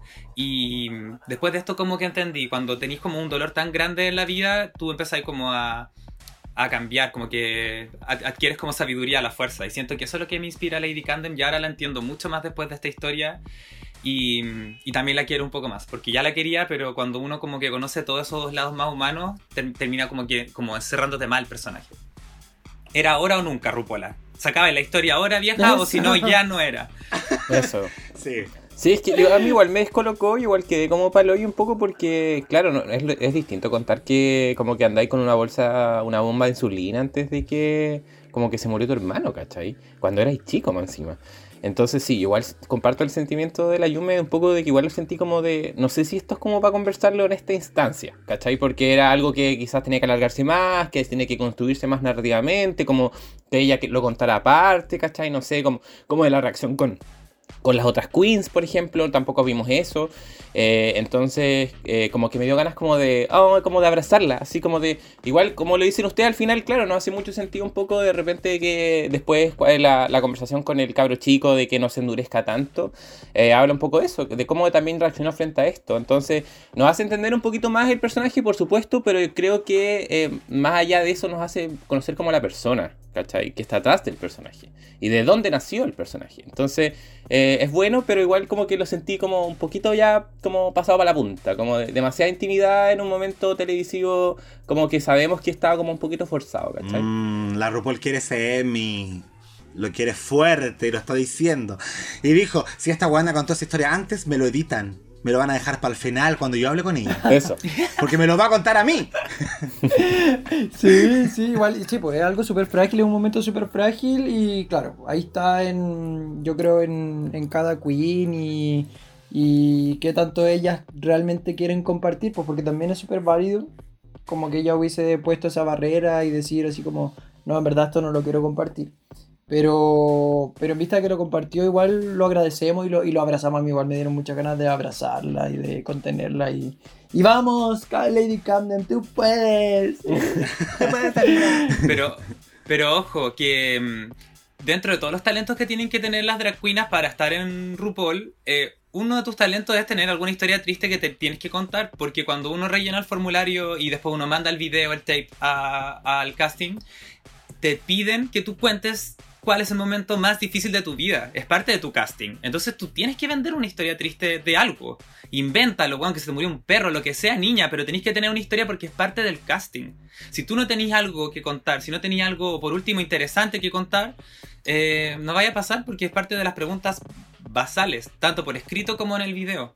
Así que Rupola ya sabe que algo de cada una que pueda servir para poder al menos tener el, el almuerzo. Y eso no es solo en Rupola, eso es como en prácticamente todos los reality. Ah, Esto acá en Chile es igual lo mismo. Hay que decirlo, una vez la Caco fue llamada por una agencia a un reality show del 13 y fue una entrevista. Y la dejaron fuera. ¿A cuál? La dejaron fuera porque dijo que le gustaban los varones. ¿En serio? ¿Cómo fue? No, fue, yo fui a una de TVN, la verdad. Ah, puta. No fuiste ni más tu rejola, weón. de miedo. No, pues yo fui a la de. Eh, esa, el, el juego del miedo, una wea así que era. ¡El juego del miedo! ¡Qué risa! Las weas que te acordáis. ¿Y cuál fue tu ya historia avancemos mejor, avancemos. ya, sí, sí, perdón, perdón, perdón. Nos estamos desvirtuando ya. Entonces volvemos y cerramos la historia, la hermosa historia de Lady Camden. Le agradecemos, la abrazamos y Pasamos, entonces, cortamos y seguimos al otro día en el taller y chiquillos llegaron los trajes. llegaron los trajes y al parecer el de Bosco no se ve tan bien como en el dibujo. Ahora sí, Caco, dilo fuerte. Fuertes declaraciones. Mucha pobrecita. Era como la mamá de los supersónicos. Sí. Pero sabéis que cuando yo vi el dibujo, no sé, yo no lo vi así como no parecía. Eh, Feo. Eh, como la, Judy, la Judy Jetson Hooker, como le dicen a la Changela. Yo siento que esta era la real Judy Jetson Hooker, la mamá de los de los supersónicos, pero así como eh, prostituta. Porque era como, no sé, las cosas para arriba. Yo siento que en el papel se veía un poquito más, quizás por los materiales se veía un poquito más refinado, quizás si las hombreras hubiesen sido metálicas o un poco como más elevadas, quizás como yo creo que el material fue algo que no ayudó a que se viera como ella esperaba que se viera, o por, por lo menos como yo esperaba que se viera a partir del dibujo en realidad. Porque no sé en realidad como ella esperaba que se viera. Es culpa de la costurera entonces. No, yo creo que de, yo creo que, de que RuPaul no soltó tanta plata. Y solo se puede hacer como con un, con un tipo de tela nada más, el, el stretch. Sí, Fue como, les vamos a hacer sus trajes, pero con materiales no convencionales. Claro, en goma eva. Ay, sí, así que bueno, tenemos ese, ese, tenemos ese problemita. Eh, y en realidad es como el único problema que vemos con los trajes, porque incluso la Bosco como que le intenta como bajar el perfil, decir así como, no, sí, bonito, me gusta, igual me gusta. así como cuando no te gusta un regalo y es como, ay, sí, qué bonito. igual lo voy a cambiar después. Sí, como que le intenta pasar piola y como que no, ya, ahí vemos que las otras chiquillas están como bastante tranquilas, contentas con sus trajecitos se los prueban y pasamos al desafío. Entonces hoy día vamos a conversar del desafío en general. Vamos a conversar desafío, pasarela, todo. Porque eh, después volvemos un poquito, si es que necesitamos volver. Pero partamos con el desafío principal que es el video musical de la canción uh. de RuPaul basado en el video de George Michael de Too Funky. Y eh, aquí entonces nos encontramos con las chiquillas. Eh, eh, tienen un momento solista y un momento de coreografía. Tenemos a Bosco, tenemos a Angeria, tenemos a Daya Berry, tenemos a Lady Camden y tenemos a Willow P. Entonces vamos a partir entonces con la performance de Bosco. Yo me gustaría partir diciendo que muy bonito el pelo, el traje un poquito, como ya lo habíamos conversado recién, poquito off, no sé, hay, hay algo que la vejenta mucho, no, se ve como muy de modelo de pasarela, sino que se ve como, como más una fantasía como futurista, no sé. No me parece tanto un look tan llamativo de pasarela. Y em, cuando la escuché cantar al principio no reconocí su voz. Heavy, heavy. ¿Qué? Bueno, a todos les pasó eso. ¿Quién, cantaba? Como que cambió la tonalidad, siento. Algunas pensaron que era RuPaul. Eh.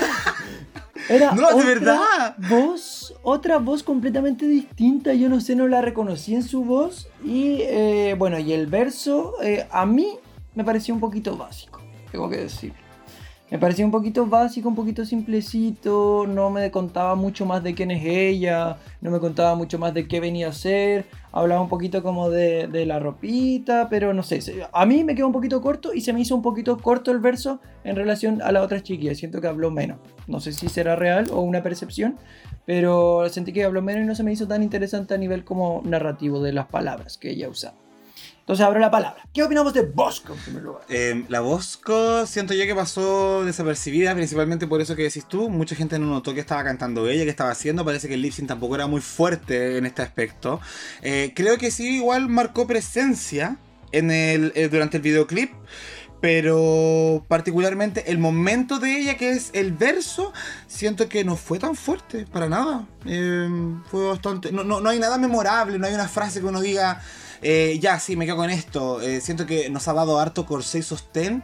Y volver a hablar del mismo tema en el verso es como, bueno, estoy weando. ¿De verdad quería hablar de sostén y corsé? Entiendo para dónde iba, pero no, no es suficiente para mí. Yo definitivamente también comparto en que siento que es de las más débiles. Eh, la voz rara me descolocó absolutamente. Eh, de hecho dijo que no dijo, siento que no dijo nada. Como que, claro, hizo como este, esta metáfora como de que rezaba porque mostraba mucho el poto y la media diabólica, no sé qué chusa.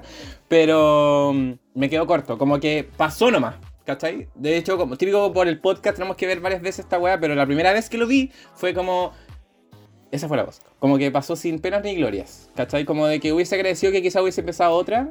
Eh, como para que estuviese al medio y como que hubiese como de repente despertado un poco más. Pero claro, el look más encima con la voz rara, como que fue como.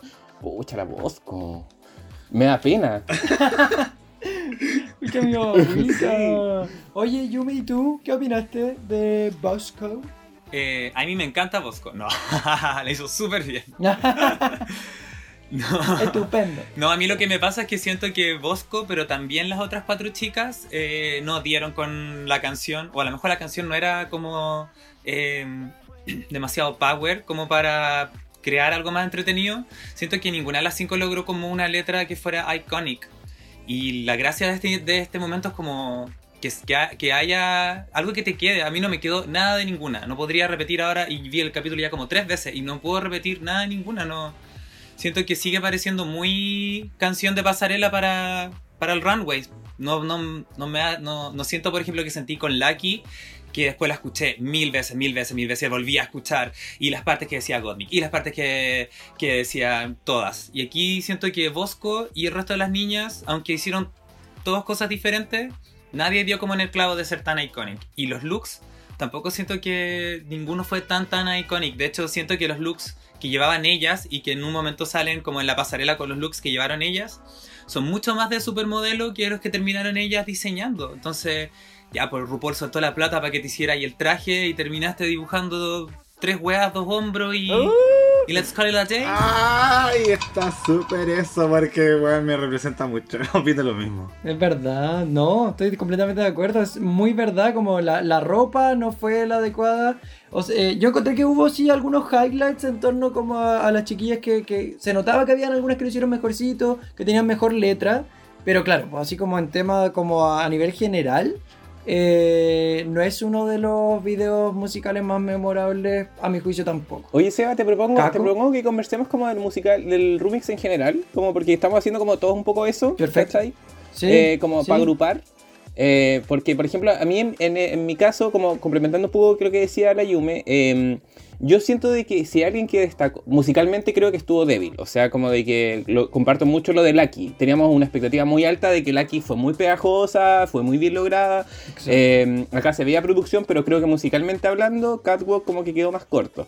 Yo, eso sí, yo, si alguien que yo pudiese destacar, yo destacaría mucho a la Daya Betty por un tema de look, primero que todo, eh, yo hubiese agradecido, eso sí, sobre todo, si teníamos una costurera, una tía costurera que estaba haciendo los looks en su casa la noche antes, el día anterior, que hubiese hecho así como, no sé, que hubiese habido ciertos detalles que lo hubiese hecho como todos similares, ¿cachai? Como de toda la misma silueta o los mismos colores, ¿cachai? Como de algo que finalmente las una, que creo que eso igual no, nos separó un poco de repente de que todos estaban disparando para todos lados, pero para mí la diabetes en términos de look se veía extraordinaria la mejor a mi parecer. Eh, y la Daya Betty dijo una frase que para mí fue la que se me pegó. Que es una de las poquitas que, que cuando dice así como... Eh, you see me stomping on the floor, left to right, walk to the runway with my heels sky high, una cosa así. Como que tiene como un ritmo como muy pegajoso que ese fue el que más se me quedó como en la retina, así como, oye ya, algo de la canción como que rescaté. Pero fuera de eso como que no hubo nada que se me pegó más que sea una canción como de que estaba acostumbrada a escucharla eh, en la pasarela. Que eso es otra cosa que me gustaría destacar también de esta weá, es que la RuPaul siempre con esa mente de nuevo, de marketing, porque eso no lo vamos a ver en otra franquicia. No vamos a ver que, que la, la buena haga una canción para la pasarela, la hayamos escuchado toda la temporada en la pasarela y al final esta es la canción que es para el Rubix. Eso lo hace solamente la vieja, eso no lo vamos a ver en España, ni en UK, ni otra, ni otra weá.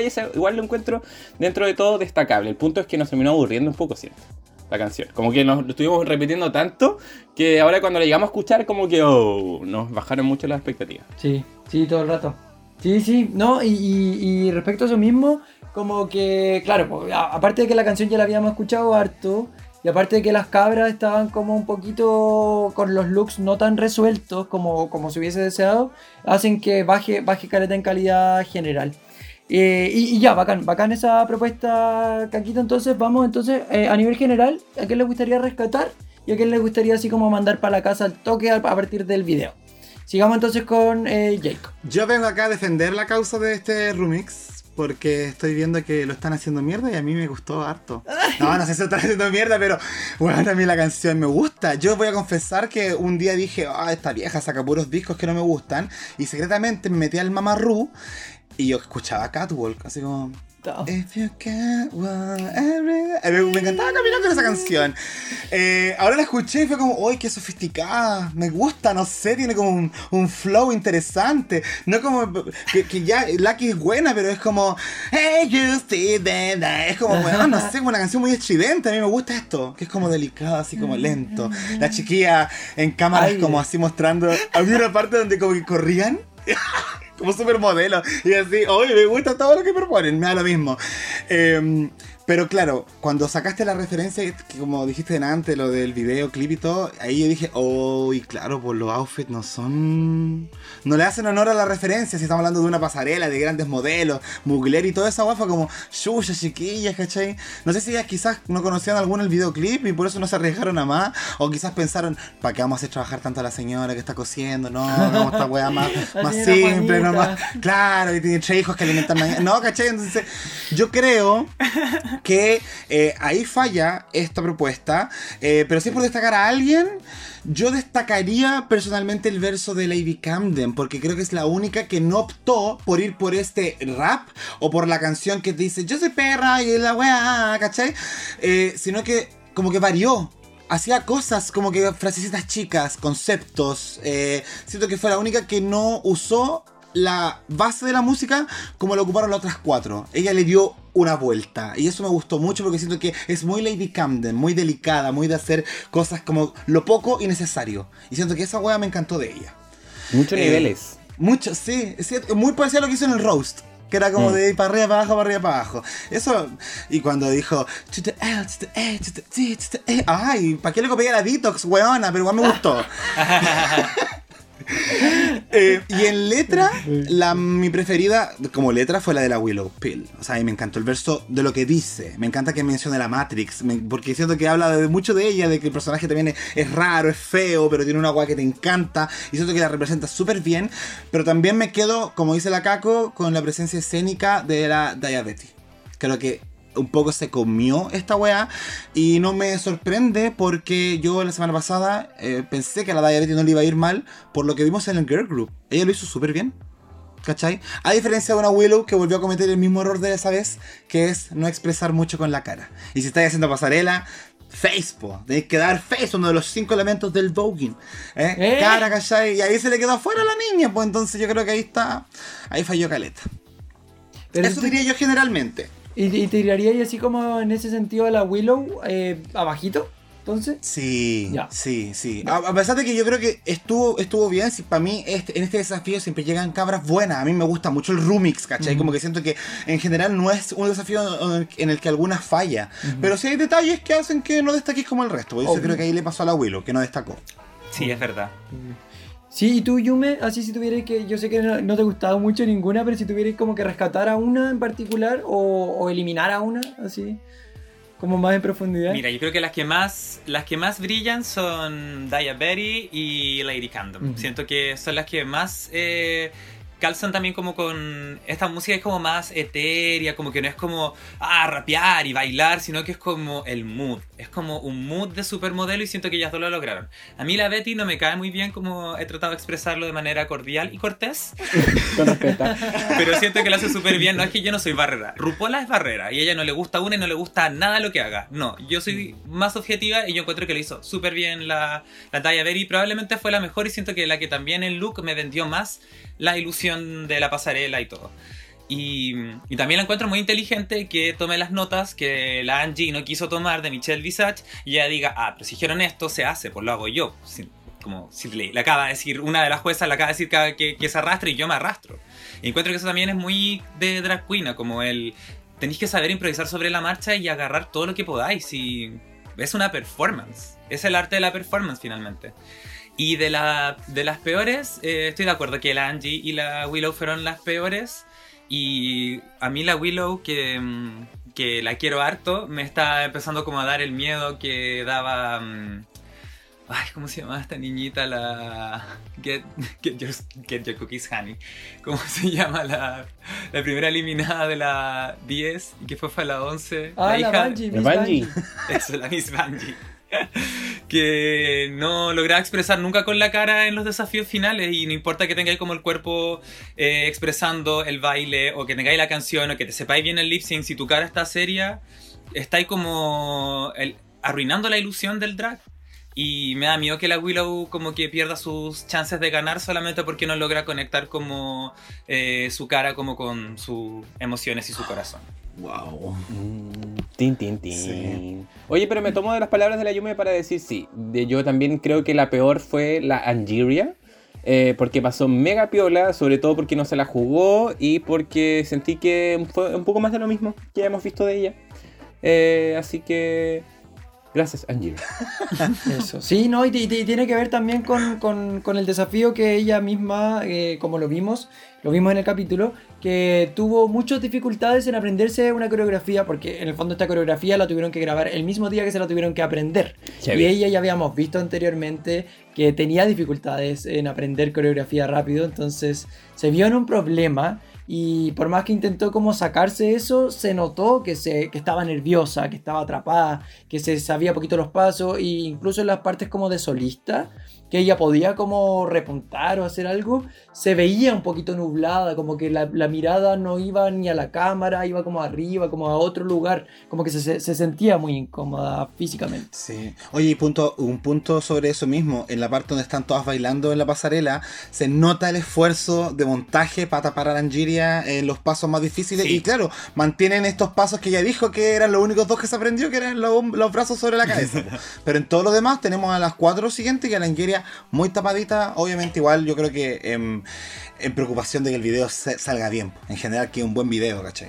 Obvio, obvio, pero, pero por lo que se entiende también, el jurado recibió en el fondo, no recibió el video editado, sino que recibió como el material que había grabado cada uno. Entonces pudieron ver cómo esas dificultades que tuvo la Angiria, pudieron ver también dificultades en Willow, que nosotros nos vimos como espectadores, pero que RuPaul le dice así como en algún momento estabas haciendo la coreografía y te olvidaste de la letra, de ser lip sync. Entonces, como que hay también hartas cosas. Yo solo quiero decir que estoy súper de acuerdo con, con ustedes. Eh, también eh, me gustó mucho, iba a, decir exactamente lo mismo sobre Lady Camden, siento que tiene un flow súper particular. Fue la única que se encargó de buscar un flow eh, distinto en la música, ¿cierto? En su, en su rap, como que cortaba partes, hacía como... Eh, alargaba partes, cortaba... Encontró un flow musical dentro de la rítmica entonces por eso la rescato mucho y rescato a la Diabetes por su presencia, su entrega como muy, muy armadita. Sentí que era un, verso muy cuadrado. Ella no experimentó tanto en la musicalidad, pero sí experimentó como en lo escénico, ¿cierto? Se tiraba al suelo, hacía poses, tenía mucha presencia, se sabía muy bien la coreografía y la jugó muy bien. Y en el bottom también estoy de acuerdo con ustedes, la Willow, eh, la Angiria que estuvo con muchos problemas. Y eh, a mi juicio, la Bosco también estaba en el bottom. Porque yo encontré que no, no, me prendió, no me prendió. ¿Qué, te da a decir? No me prendió. Y si es que tuviese que. Si yo hubiese tenido que dejar un bottom 2, yo creo que hubiese salvado a. Sabéis que hubiese salvado a la Angie. Porque. solo, solo porque sentí que a pesar, su verso estaba muy bueno, me encantó su verso, tenía como, como unos juegos de palabras interesantes, su verso me decía completamente quién era ella, estaba mucho más resuelto que el verso de la, de la Bosco. Y eh, a pesar de que estaba media perdida en el espacio, tenía una presencia escénica que lograba como salvarse, ¿cachai? A mi juicio si es que pusiera las tres de lado. Pero yo no soy RuPaul, no, y pues, ese no fue el resultado, pero lo vamos a hablar más adelante porque vamos a pasar ¿Qué dice la pública, querido Caca? Te cuento que la pública no está tan de acuerdo con nosotros. Quizás contigo un poco más, pero no tanto con ah. como en el grupo. Ah. Mis bots, mis bots. Mira, la favorita de la pública con un 94% de amor es Lady Camden. ¡Yes! Toma. Seguida con un 87% de amor, Daya Betty. Ahí estamos de acuerdo con la pública. Sí. Ya, mami, ¿no? Después, el tercer lugar, pero ya baja el amor, con un 61% de amor eh, y un 33% de me, ahí un tercio de la ah, población. Igual es harto. Eh, Willow. Mm. Toma, y llegó el top. Sí, y las dos que estuvieron me, eh, un 53% de me y un 24% de Mir, menor, Angeria. Y Bosco, un 50% de me y 27% de amor. O sea que Bosco fue la peor evaluada de esta semana. Del Rumix, claramente. Por la pública. Me duele, me duele en el corazón. Pero. pero a veces hay que escuchar la voz de la pública. Sí, po. Sí, pucha, sí. Yo tengo que ser sincero y me tampoco me gustó la voz con el desafío, así que. Pucha. El público y. Perdón, Caco, perdón, yo sé que esto duele mucho, pero, pero estoy de acuerdo. Déjate wear, delusional. Pero estoy muy de acuerdo. Sí, mi amiga fue crítica, fue crítica y puso los puntos sobre la I. Yo la escuché. Hay que hacerlo, hay que hacerlo, sí. Sí. es necesario. Bueno, entonces ahora sí vamos a pasar a la pasarela. Y vamos, como son poquitas, vamos a pasar ahora sí una a una. Vamos a partir con Bosco. Eh, para quienes no están viendo esta fotito, nos muestra una ilusión muy bonita. Tiene como un, color más piel, ¿cierto? En, en, su cuerpo, pero además tiene unos detallitos de guantes y de como una capita que cae al suelo de color celeste. A mí, esa capita en particular no me gustó tanto. Porque me hacía acordar como cuando uno se pone como ese polerón, como cuando, uno se tocaba el polerón y no tenía dónde dejarlo, y como que te, lo amarraba ahí en la cintura, eh, como que el color no va con el color de base, se ve como raro, no entiendo por qué está ahí. Em, eso me pasa en particular con este look. el único problema es como ese poleroncito que tiene así como en la cintura. Ahora quiero escucharles a ustedes. Entonces partimos con la Yume. ¿Qué opinas de este look? Eh, encuentro que, bueno, agradezco que no sea como un sostén y un calzón, porque podría haber salido con... Podría haber tratado de volver a su... Porque igual es como su sello, lo entiendo, pero agradezco que sea como un trajecito más armadito, eh, se ve elegante sí, el traje se ve bien hecho sí, pero no me produce nada, no lo encuentro ni tan bonito ni tampoco tan feo como para decir como, oh, qué feo, por último que me dé rabia, no me genera nada. Y la paleta de colores la encuentro como, eh, no sé, media extraña, como nude con ese celeste. No, no, entiendo, a lo mejor está haciendo referencia a, algo y yo no la estoy entendiendo. No la entiendo. Ahí está. De acuerdo. Buena, Bosco, gracias. Muchas, Muchas gracias. yo me estoy de acuerdo. Oye. Te estamos llamando. Eso, estoy, estoy completamente de acuerdo con todo lo que dijiste. Veamos si el Jacob está de acuerdo. Sí, mira, de hecho Yumi yo había leído en Twitter gente que me encanta que la Almonacid fue la que dijo que la gente empezaba a buscar guas conceptuales donde no la había para defender algo. Ya, eh, había gente que hablaba de la bandera trans. En el celeste, rosado. Y alguien decía, pero el nude no es blanco, pues bueno, es nude, no es blanco. Y decían, pero es que el blanco es su peluca. Y ya, ya, ya, como, ya, ya está. Estás forzándolo, pues bueno. Pero a mí me pasa lo mismo. Como que el polerón yo no lo entiendo. Eh, siento que arruina el traje que iba muy bien en la parte del centro. Así como el nude que estaba bonito, el, con el corsé, con estas piedrerías, también lo encontré bello. Yo creo que hubiese funcionado el polerón si hubiese ido un poquito en el tono más acorde a lo que tenía puesto abajo. Exactamente. Pero poner eso con una hueá celeste encima. Eh, unos guantes que igual como que si los veis de lejos parecen de esos que usáis para lavar la losa, entonces no lo sé, no, no, me termina de cerrar.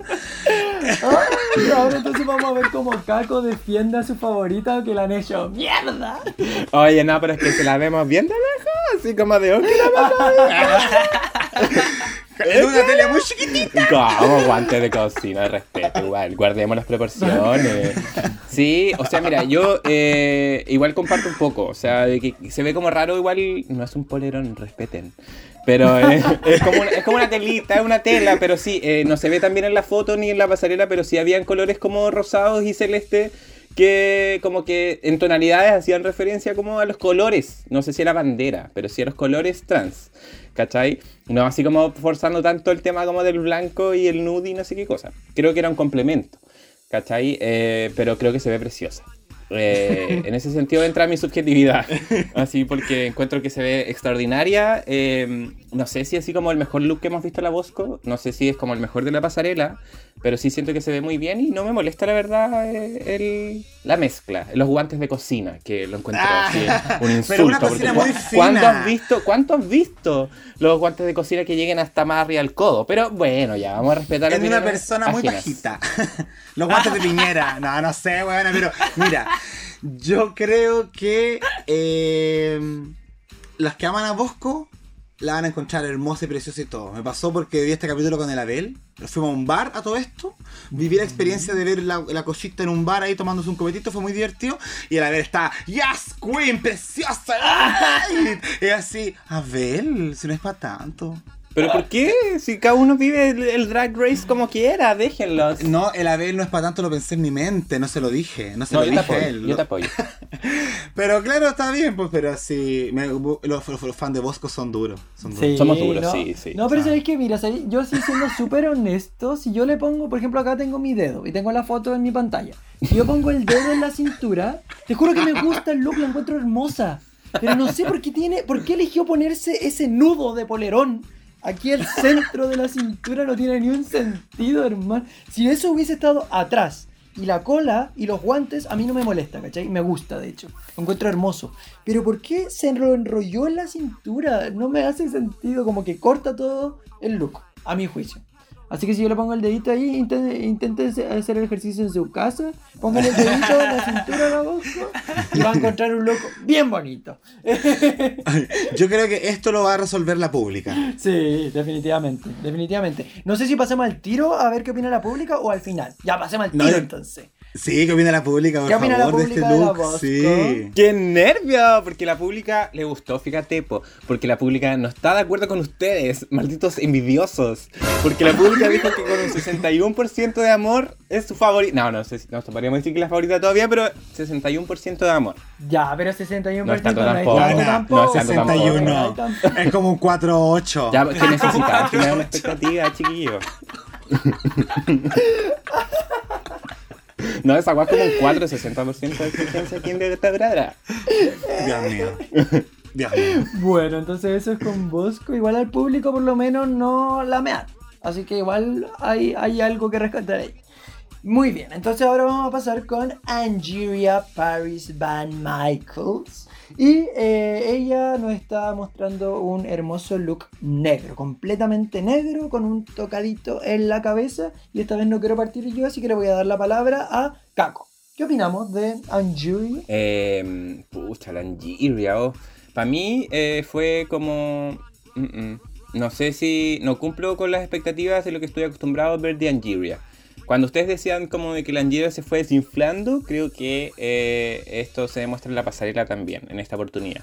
Eh, creo de, en la categoría que no la mencionaste, eh, que es You're a Winner Baby. Ah, you're a winner, creo de que no coincide con la categoría. Creo que coincide así como con un, no sé, como final y extravaganza, eleganza, no sé, así como estos bien genéricos, ¿cachai? Como que casi que fue el último vestido que le quedaba.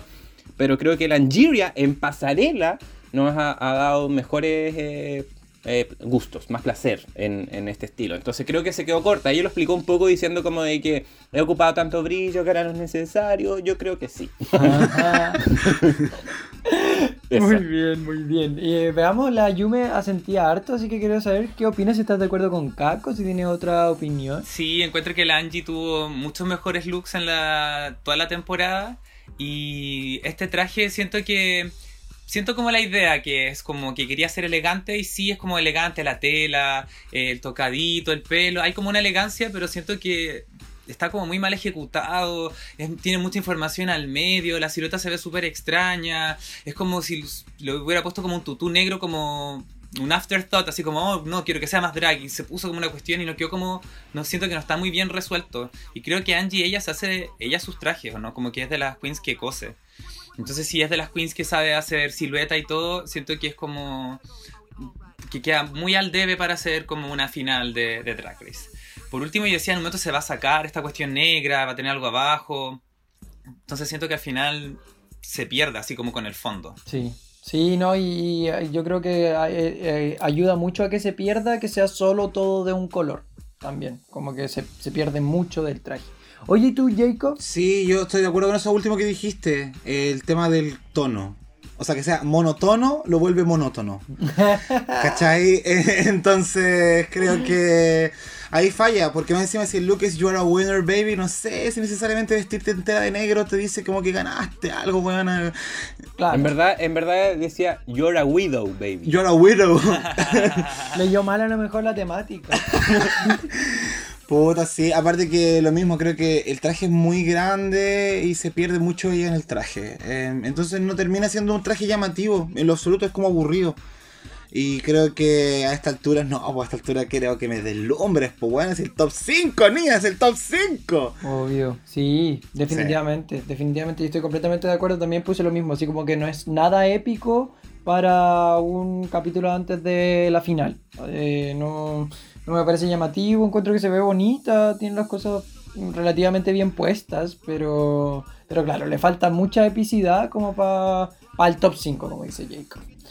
Eh, ¿Qué dice la pública, Caco? Eso me gustaría saber. Eh, ¿Están de acuerdo con nosotros o no? Hay solo una queen que se fue a el me. Y esa fue Algeria. No, mi guauita. Sí, se fue con exactamente un 42% que la pública encontró que fue me. Y es sí. Bueno, yo tengo que decir que este nuevo estado de me está ayudando a todos los amarillos a votar tranquilamente hoy en día. ¿eh? Porque no sé, están todos votando me. ¡Manden a mimir! Sí, oye, sí, yo estoy de acuerdo con eso. Yo creo que deberían sacar el me y ser extremos. Si acá somos extremistas. Así que no, no estoy de acuerdo. Mójense el Blanco-negro. Muy bien, entonces al parecer están bastante de acuerdo con nosotros respecto a Angie. Y entonces vamos a continuar con Diabética. Y em, que nos muestra un look un poco más conceptual, ¿cierto? Tiene una historia detrás. Es un traje que se ve un poquito quemado, tiene como una historia que ya nos cuenta en la pasarela, ¿cierto? Que es un traje que se alcanzó a rescatar de un incendio, de un fuego. Eh, y entonces quería eh, que opináramos de este look y vamos a partir con Yume Hime, que nos cuenta. ¿Cuáles son sus impresiones? Pasa palabra.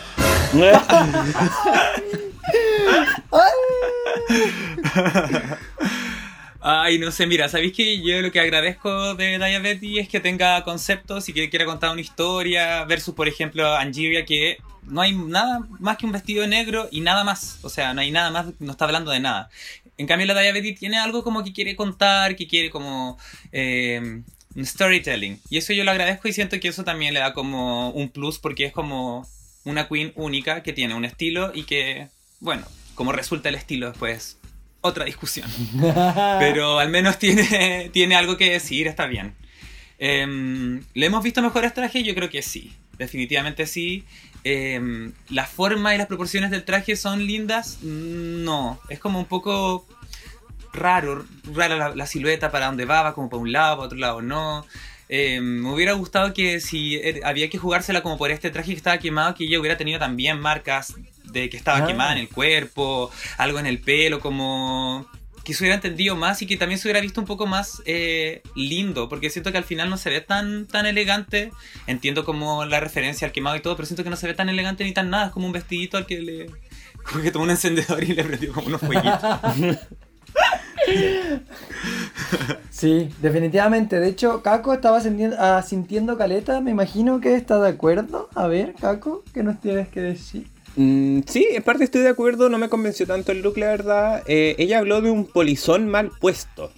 Eh, el polizón son estos elementos que ocupaban las mujeres como en la antigüedad, que se ponían como atrás, así como el estilo clásico, ¿cachai? Entonces ella le dijo, yo lo voy a poner como para el costado, por eso se ve así como desequilibrado. Em, pero no sé si se entiende mucho la idea. Ella comenta de que destruye como el concepto de la belleza convencional. Y creo que lo destruyó.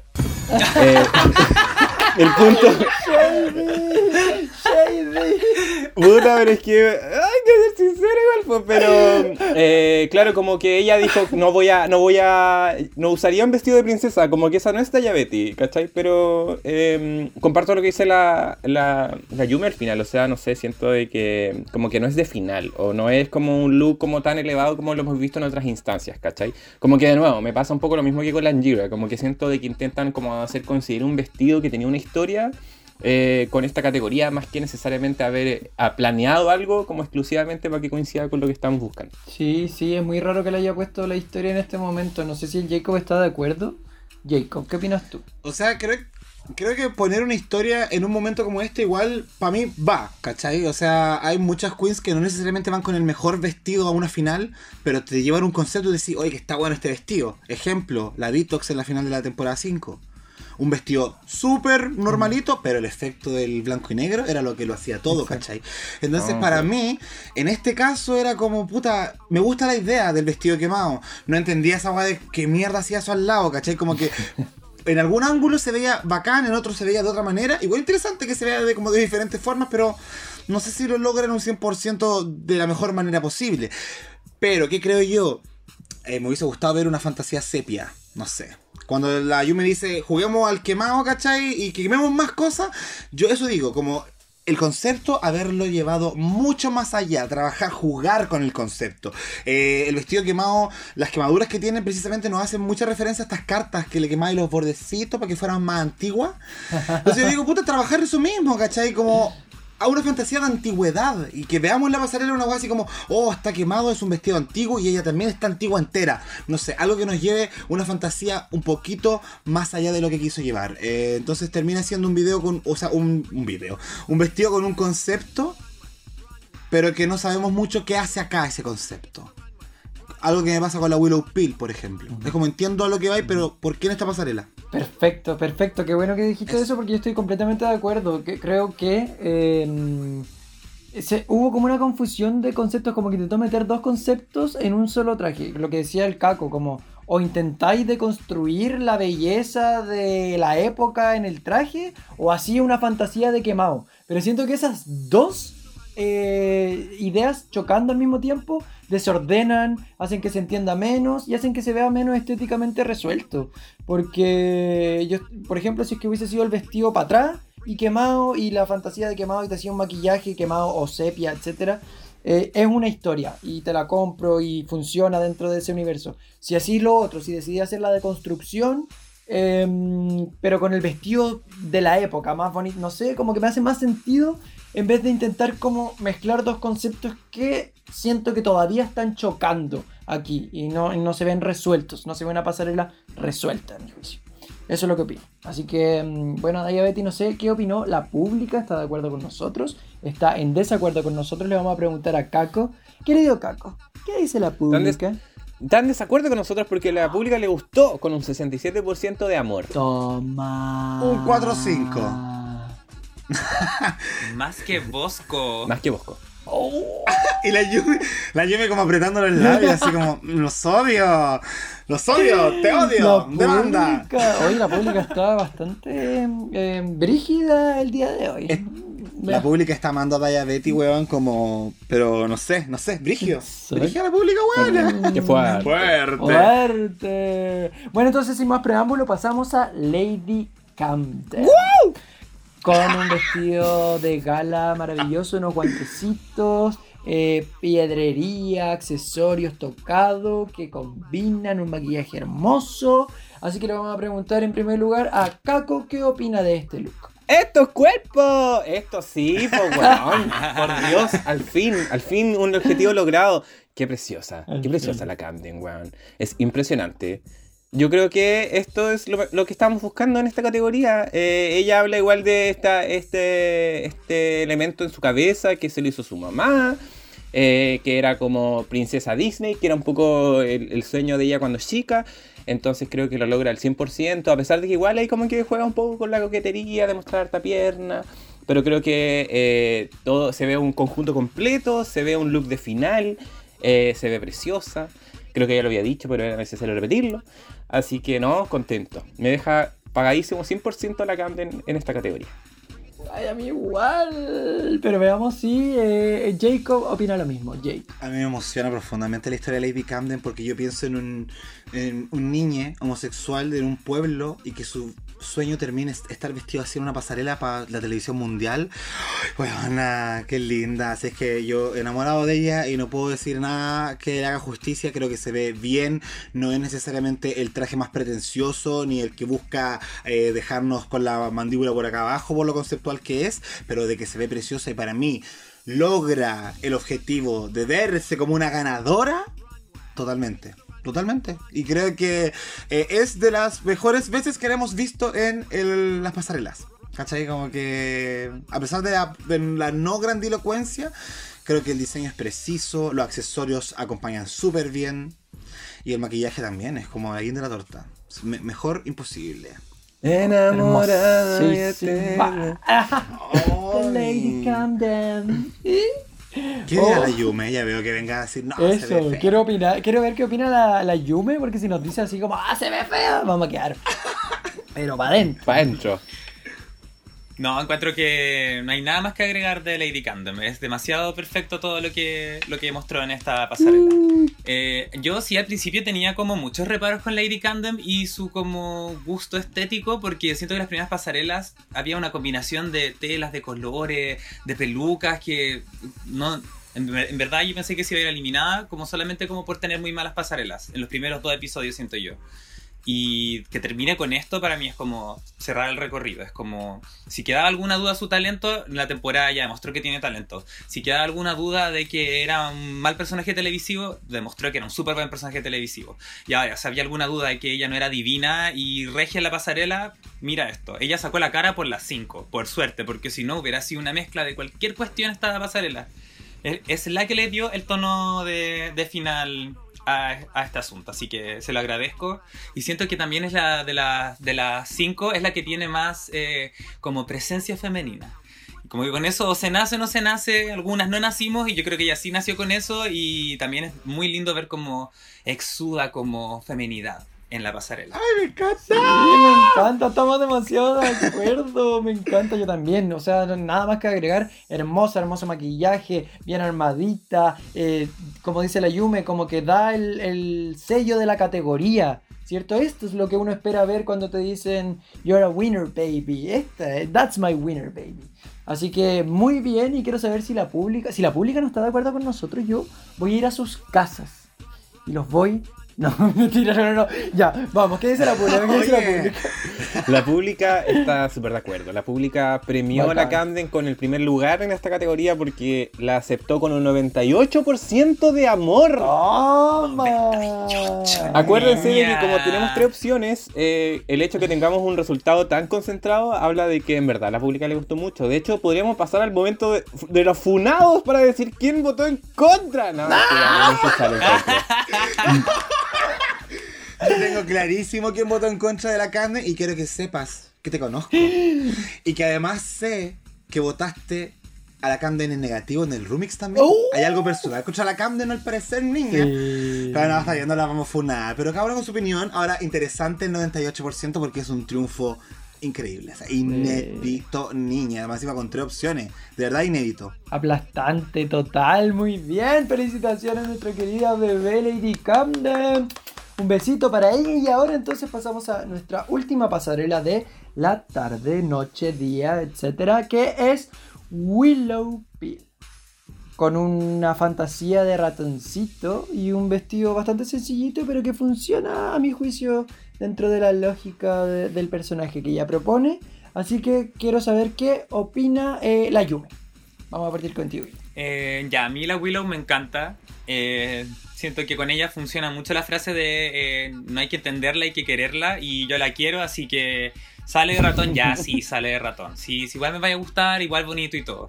Ahora siento que, mm, que queda súper discordante como con la pasarela, no porque sea un ratón en sí, sino porque no entiendo qué quería decirme con el ratón. A lo mejor no quería decir nada, a lo mejor solo quería ser ratón. Pero creo que la magia de Willow Pillow es como que aparezca con, una, con un concepto que uno no lo entienda muy bien, pero que después de alguna forma ya te haga entenderlo y que ahí está como el giro. Como por ejemplo cuando apareció con la casita y uno dice, ah, ya queriendo andar con una casita y no sé qué, y se, da vuelta y dice help me con sangre y es como, ah, ahí está. No es solamente una drag queen con una, con una casa en la cabeza, hay una historia. Aquí siento que solamente hay una drag queen vestida de ratón súper bonita y todo, pero no, no tiene ese extra factor que siento que es lo que podría ser ganadora a Willow Pino. Perfecto. Ahí, ahí Jacob tiene una cara, no sé si estás de acuerdo o estás en desacuerdo. Quiero descifrar eso, así que te vamos a preguntar a ti eh, a continuación. ¿Qué opinas de este look? Yo creo que lo que ella quiso decir con este look era I'm a mouse, da. Pero, puta, no, no yo... No, sé, no, a mí no. No, para mí no pasa como look de ganadora, eh, ni nada de eso. Eh, no sé si hay un, una sorpresa, claramente no la hubo en ningún momento, ¿cachai? Era un look de un ratoncito, eh, tierno dentro de todo. no, nada con que sea un ratón, weón, así puede ser el ratón que quiera, pero llévame un ratón a otro nivel, porque no sea dos orejitas y un bigotito así maquillado. Y ese weón, de verdad, eso mismo te lo hacen en el Chuck E. Cheese, weón. Entonces, pucha, ¿no? Y el vestido también muy poco interesante. Es como una gran tela que cae nomás y de color gris. Y eso, no, no, siento que haya como más... No hay justificación de ser, creo yo. Por más Willow Pill que sea, como que el argumento, ah, es Willow Pill, sí, pero yo he dicho, ah, es Willow Pill con pasarelas que de verdad me han dejado algo más que esto y este no es el caso. Perfecto, perfecto. Caco también asiente. ¿Qué opinas tú de este look, Caco? Sí, comparto, absolutamente. Me gusta el concepto, pero no me convence el look. Lo encuentro sencillito. Agradezco obviamente como esta intención de, como de monocromatidad que puso, como de que su color de piel era el mismo color del vestido, que lo único que sale un poco de serían los guantes. Em, pero yo me quedo en eso, en que en realidad, no sé, por ejemplo, si hubiese sido eh, le hubiese puesto una coronita, ¿cachai? Hubiese tenido así como de repente como más joyas, como de repente hacerlo un poquito más elevado, ¿cachai? Como que creo que le faltaron ciertos elementos que lo podría haber hecho llegar al nivel que estamos buscando en esta categoría, ¿cachai? Pero me quedo con lo que dicen ustedes, un poco que el vestido igual es sencillo, la parte de, las pechugas igual como que se le ve un poquito más abajo, como medio caído, ¿cachai? Entonces eso creo que pierde proporcionalidad, pierde gusto ahí, que un poco hemos visto más pulida a la, a la Willow en otras oportunidades. Entonces creo que acá que se queda un poquito más corta, sobre todo cuando vimos recién pasar a la ley de Camden que hizo picado todas. Claro.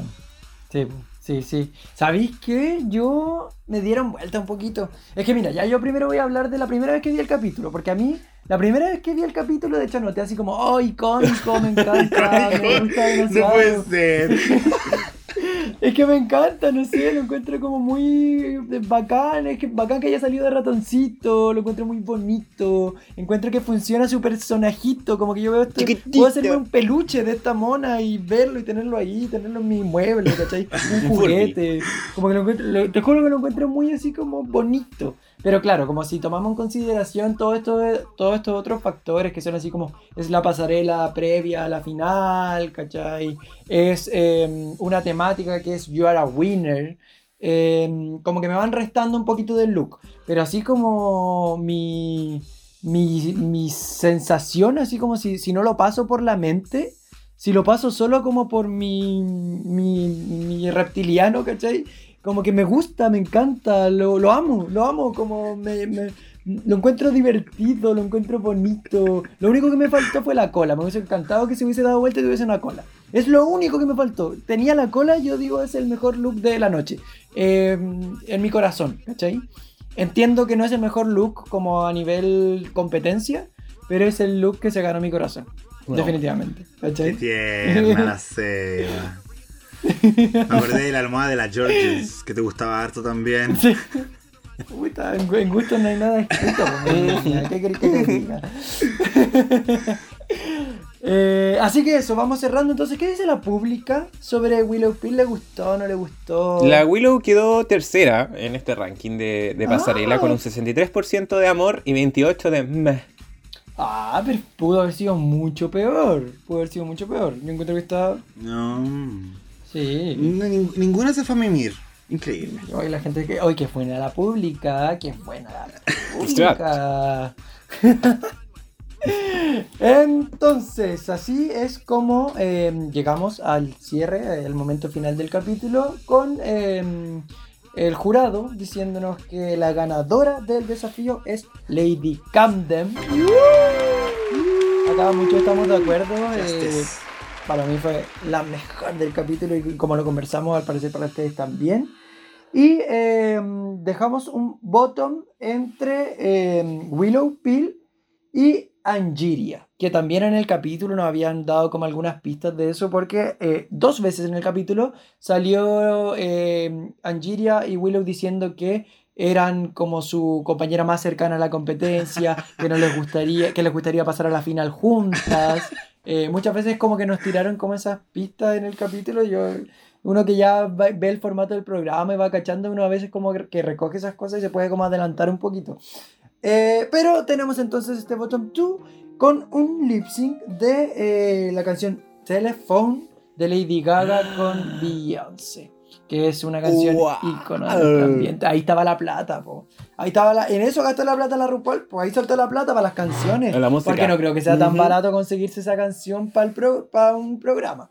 No sé en verdad, no, no he revisado. Pero mm, tenemos este maravilloso lip sync. Eh, que quiero saber sus opiniones, sus impresiones. Eh, porque yo me gustaría decirlas más adelante. Vamos a partir con Jacob. ¿Qué opinaste de este lip sync? Opino que si la vieja invirtió esta plata, puta que la invirtieron mal, weón. ¡Oh! No, no, no, no, A mí no me falta el respeto a teléfono, weón, de esta manera. Primero, porque cómo así lip sync de teléfono con esos tremendos vestidos, weón, que no se veía nada. Las cabras estaban pero ahí como corriendo por la pasarela, tratando de agarrarse esos pedazos de tela, ¿cachai? Porque era muy difícil.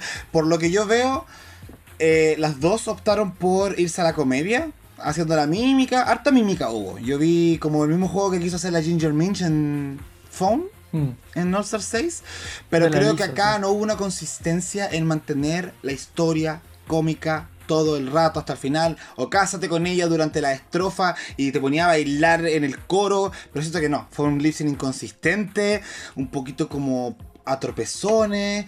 En parte porque, como te digo, los vestidos eran los más inadecuados para hacer esa weá de lip sync. ¿Cachai? O sea, la, la Beyoncé con Lady Gaga están en, están, en, están como Bosco en el videoclip. ¿Cachai? Puro sostén son, pues entonces, como que ahí puede bailar bien esta canción. Y no, no, weón, o sea, es que a mí me gusta Telephone y. Como que, primero, además, era Angelia con Willow Pill, o sea, no era menor. Era como un lip sync donde todos querían que Daya Betty llegara a esta instancia, a ese lip sync. La Daya Betty estaba en la final asegurada. Estas dos eran bien favoritas, enfrentándose. Entonces yo por todos lados decía que sea bueno, que sea bueno, para que se quede. Si se quedan las dos, que esté justificado, por favor, por favor, por favor. Y no, no podía. Por más mojito que me, estaba metiendo, sí, piscola, vamos, vamos, vamos. Es que no, no. No había manera de que yo dijera, oh, qué buen lip sync. Y me oh. provocó una profunda pena. ¿Estás, triste? ¿Estás triste al respecto? Estoy triste porque siento que Lady Gaga siempre se le falta el respeto, weón.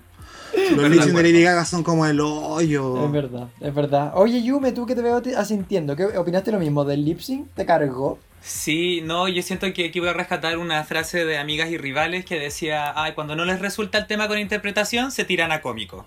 A la que no les sale interpretación, se tira siempre después al cómico. Y siento que eso fue lo que pasó ahora y es Telephone. Yo también creo que la producción elegir esta canción cuando sabe que todas las drag queens van a estar con trajes largos, no sé qué tan inteligentes están bien. Pero yo creo que ya llegamos a un punto de 14 temporadas donde siento que los trajes finales tienen que ser desmontables. Porque van a tener que hacer lip sync o todas juntas, o las dos más malas, o las dos más buenas, o cualquiera. Si al final eh, vaya a tener que hacer show y no sabéis qué canción te va, a tocar, entonces que sea desmontable, que abajo que quede una falda más chiquitita, o que quede un leotard, o que quede cualquier cosa, pero hay que ir preparadas para estas instancias, pues chicas. ¿Qué es eso de andarte arremangando el vestido en, en escena? Por último, no te mováis, se digna. Nancy se digna. Pero no así como agarrándome todo como que llevara un pañal. No, no, no, mm. teléfono, o sea, de verdad también yo creo que ahí la plata mal invertida. La, la Rupaula a lo mejor iba a dar un, premio mayor y después dijo no. 50 mil dólares más extra nomás para estas cabras porque me cagaron mi canción. Así que. Y las dejó a las dos porque ya había que dejar a las dos, ya está bien. Pero buen lip sync, no fue. ¡Ay! Me encanta nuestra polémica. Oye, gracias, yo me también por, por toda esa sabiduría, porque sí, pues es, real, o sea, arremangarse en, en, escena. Eh, ese tip como del traje desmontable es algo que, por favor, eh, se tome, por favor. Escríbeselo a la chiquilla, escríbeselo a la RuPaul. Sí, es un muy buen tip. ah, le estoy mandando un mensaje de texto por favor, como por favor, porque es un tip como demasiado necesario. Eh, y en ese, entonces, en esa misma nota le vamos a preguntar a Caco, ¿estás de acuerdo con nuestro panel del día de hoy? ¿O a ti te gustó el lip sync, te encantó, lo pasaste bien? No, estoy de acuerdo, estoy de acuerdo. De acuerdo. Respito por teléfono. Respita. sí, po. Oye, pero es que 2010, es decir, la época de Fame Monster, el, el apogeo de Lady Gaga, la canción fue nominada al Grammy, weón. De hecho, originalmente fue escrita para Britney Spears, bueno. Sí, el, el, demo está en YouTube para que lo quieran ir a escuchar. Más encima que no habíamos tenido lips de teléfono. Habíamos visto a la Panjaina nomás y a, a, los chicos de Queer Eye en Lips in Battle, pero no habíamos tenido en Drag Race. Entonces, si estaba apareciendo esta canción era importante. ¿Y qué pasó aquí? A la abuela complicada con su vestido. Porque una cosa era remangárselo pero salir adelante y otra cosa es que la veía ahí complicada. Y después que saltó haciéndose pico las rodillas, yo decía, esta chica no está con problemas a su salud, weón. No encima se tira al piso. Eh, y la Angira, claro, la Angira yéndose por lo cómico, más gracia con su cara, más bien no con sus movimientos. Entonces, igual yo quedé como medio desorientado, como que yo dije, ¿quién va a ganar esta weá? Y después cuando se quedaron las dos, yo dije, ya está bien, porque igual favorita y no sé qué cosa. Pero eh, eso significó que ganó la Angeria en Lipsync, como que, porque primero dijeron que ella se quedaba y después, ¿cachai? Que ella se quedaba. Entonces, no sé, quedé como descolocado. Me dio risa que el, que el, creo que fue el Carson que dijo, bailó hasta que se le cayeron las orejas. Ay, amiga, yo siento que... Ay, harías un muy buen doblaje de Carson. ¿No salió tan Carson? Por favor, por favor. Doblaje oficial de Carson. Queremos verlo. Oye, Brígido, ¿sabéis que yo ahora me da vergüenza decir mis opiniones? Porque ya, en primer, en primer lugar quiero Puta, siempre, siempre, perdón.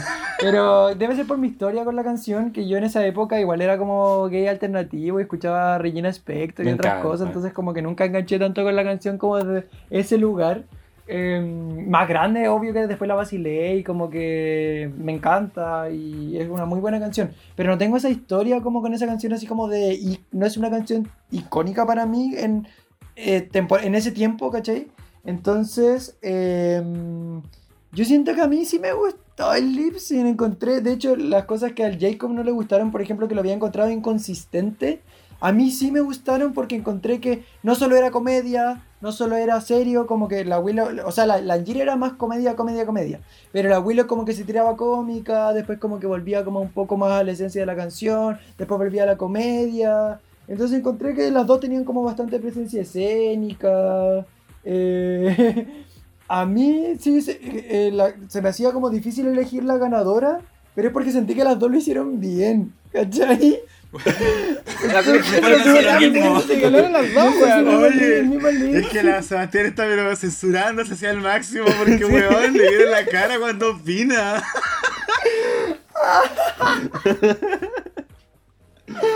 no sé, puta, no sé, en verdad, en verdad no sé porque eh, me gustó, me gustó, me gustó el lip sync. No puedo decir nada más, lo siento. Yo creo que todo está en lo que dijiste al principio. Tú escuchabas a Regina Spector, nosotros estábamos diciendo teléfono, teléfono, teléfono, teléfono, por favor, por acá, por allá, por allá. Entonces, claro, para nosotros como esto es personal.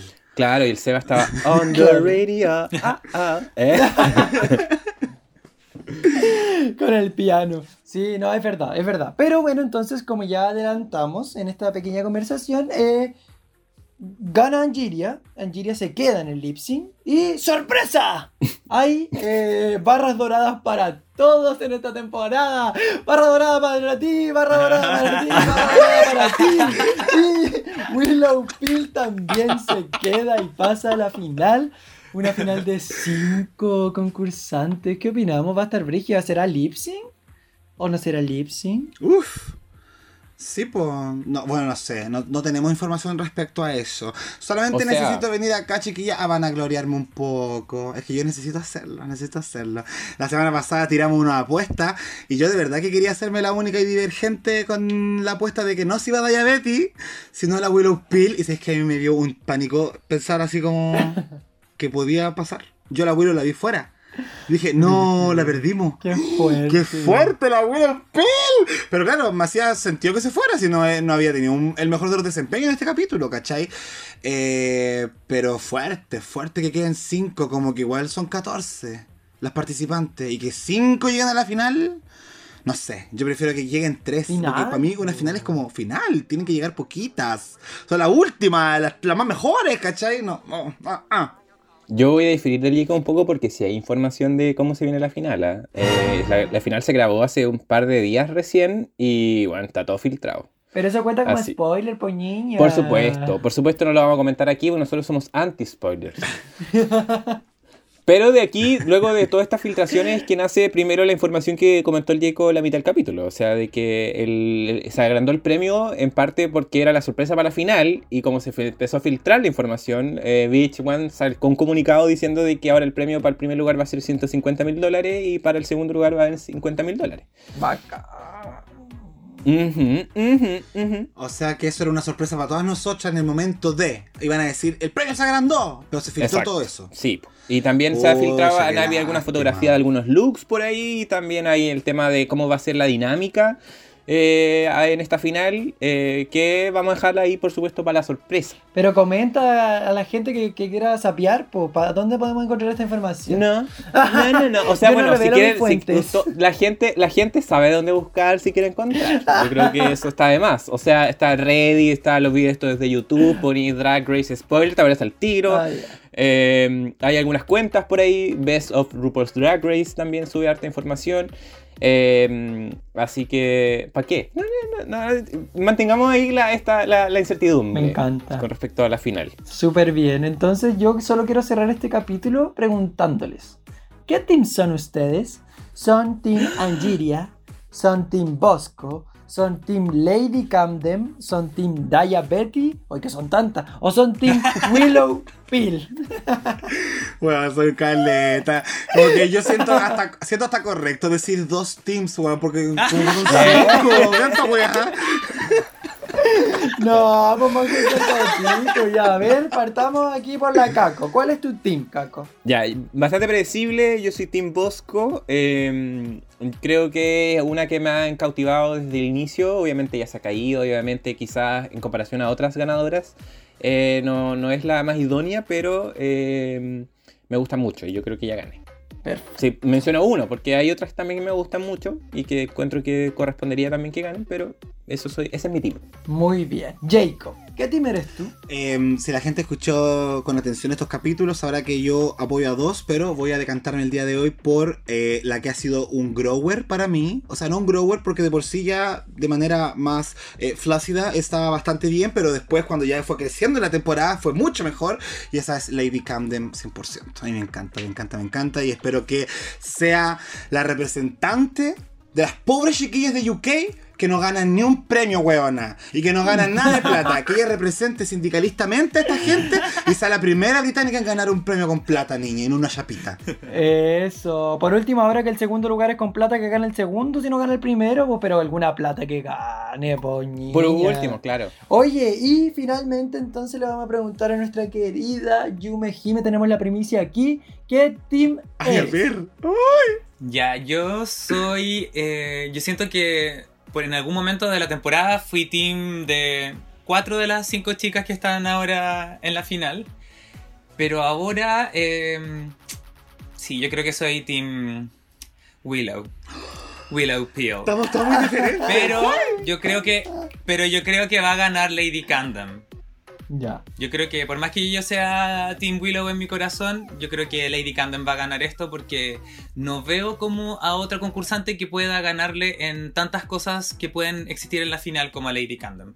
Como en presencia escénica, en lip sync, en baile, en interpretación, en desplante. Siento que mm, ninguna de las otras cuatro chicas, ni seis, ni diez, ni doce, ni trece chicas, eh, reúne tantas cualidades eh, como para ser una buena finalista como Lady Camden. Ay, me encanta. Wow. wow, wow, wow. Muchas gracias. Yo me, yo también estoy de acuerdo. Yo, yo soy Team Lady Camden. Y por lo mismo que dice la Yume, como yo creo que tiene todos los talentos, tiene el baile, tiene. Y tiene otro talento también que, ha mostrado, que mostró en un capítulo que tiene el talento del reveal. Porque todos quedamos choqueados con ese reveal de Freddie Mercury. Y sabemos que en las finales también es un factor importante en las últimas finales que ha habido de RuPaul, el reveal. Y que ella también lo tiene, entonces yo creo que tiene por todas partes donde ganar, donde agarrarse.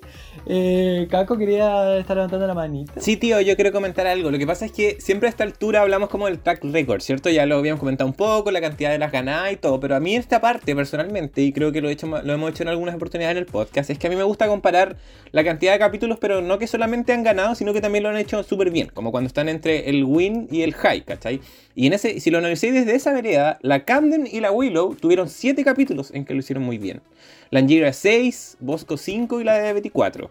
Entonces, personalmente yo creo, más, más allá de que yo soy Team Bosco, yo creo que la ganadora debería estar entre la Camden y la Willow. Yo creo que por ahí está, por el tema no solamente del desempeño, sino también las historias, las fortalezas que han demostrado, ¿cachai? Y el desempeño en general, creo que por ahí debería ir la, cosa, o debería ser lo más justo al menos. Perfecto, sí, no, definitivamente de acuerdo y al parecer estamos aquí, somos somos bastante, em, estamos bastante de acuerdo, ¿cierto? Sabemos que ambas lo han hecho muy bien y solo nos queda estar expectantes a primero la reunión, que es el próximo capítulo que se viene. Y después, entonces, en dos semanas más, la final para que podamos comentar ¡Oh! todo esto, para que podamos ver si que gana nuestra favorita. Así es.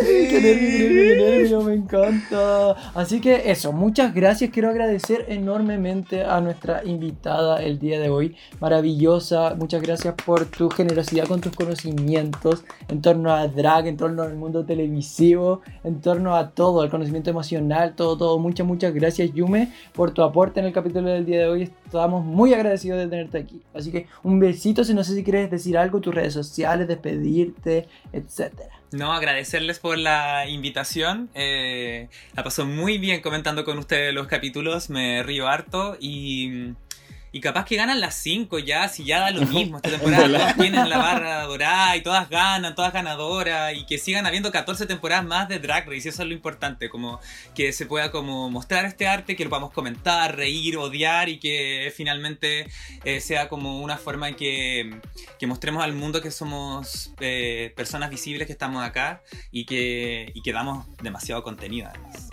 Muchísimas gracias. muchas gracias, preciosa. Muchas gracias por todo. Y así es como despedimos entonces a Jacob. Chao, Jacob. No sé si hay algo que quieras decir antes de, cerrar. Por supuesto que agradecer enormemente a Yume. Habíamos estado conversando. Ahí fue más difícil concretarlo, pero se pudo concretar. Agradezco mucho que hayas podido estar en Estados Unidos comentando junto a nosotros.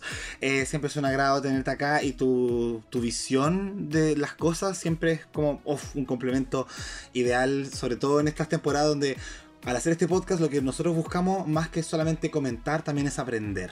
Y por eso yo muy agradecido con estas instancias y la posibilidad de que se puedan realizar.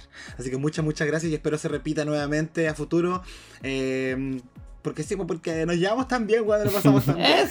Así que eso, yo me muchas gracias. También muchas gracias a la Seba, quien con este capítulo está despidiendo su narración. Uh. Porque chiquillos se acaba esta temporada muy pronto. Y con ello también el paso de los chiquillos por acá. Pero también muy agradecido con tu pega. Eh, siempre has esmerado, niña. Muchas gracias. Muchas, muchas gracias. Y a la Caco también, por ser una muy buena compañera, eh, muy buena peleadora. La gente dice, oye, se están tirando hartos shade, chiquillas, aquí somos nosotros y va saliendo de a poco esto, nos están conociendo más. Pero así nos llevamos y nos encanta. Eh, y también agradecerle a nuestra pública que sigue constantemente participando en todas las dinámicas que hacemos y que se queda junto a nosotros temporada tras temporada. Recuerden que el día 22 de abril es el evento de Denali y junto con ello la final de esta temporada. Y van a haber varios eventos donde se va a estar transmitiendo esta temporada para que busquen ahí un grupito y lo puedan pasar muy bien y terminemos esta temporada en lo alto, pues chiquillos, como, como debe ser. Así que eso, un besito para todas. Las quiero. Besito. muy bien. Muchas gracias por todo. Nos vemos. ¡Mua! Besito. Chao, chao, chao. Chao, chao. Chao, chao. Cause when we live in the light, we taste the sweet life. So walk how you feel like. Forgive me, Father, for I have sinned. I did show some skin. Don't fight, shh, give in.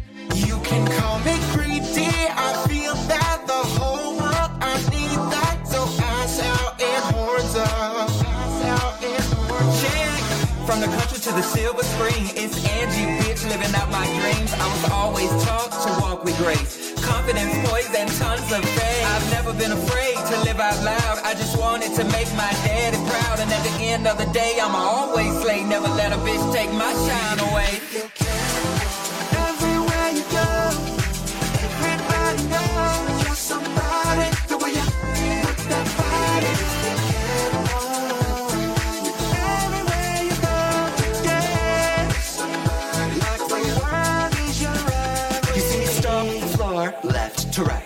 Walk the runway with my heels sky high. Now take the picture, catch the light, climb my way to the top. Now I'm taking what's mine, so I strut to the beat. And even if I fall, I shove a safety pin through it, and I'll stand real tall. Yeah, the mug is stamped and my waist is thinner, so you better be ready, cause I've always been a winner. To the A to the D to the Y, like a shooting star, straight to the sky. Gonna make you snap, gonna make you say, step, slack, and a boomerang. Twist, turn, levitate, act, pose, captivate. When I hit that stage, I'ma drive you crazy. Serve it to you like a lady. Mmm, take a willow pill. Do my sick bitch looks, have you feeling ill? Kick it up to the top, cause I came to kill. And kick it back in my dreams when I like to chill. Cute, absurd, and a touch of ugly. I celebrate life, let's pour the bubbly. We live in a matrix, I'm the solution. Get lost in my song, cause it's all illusion.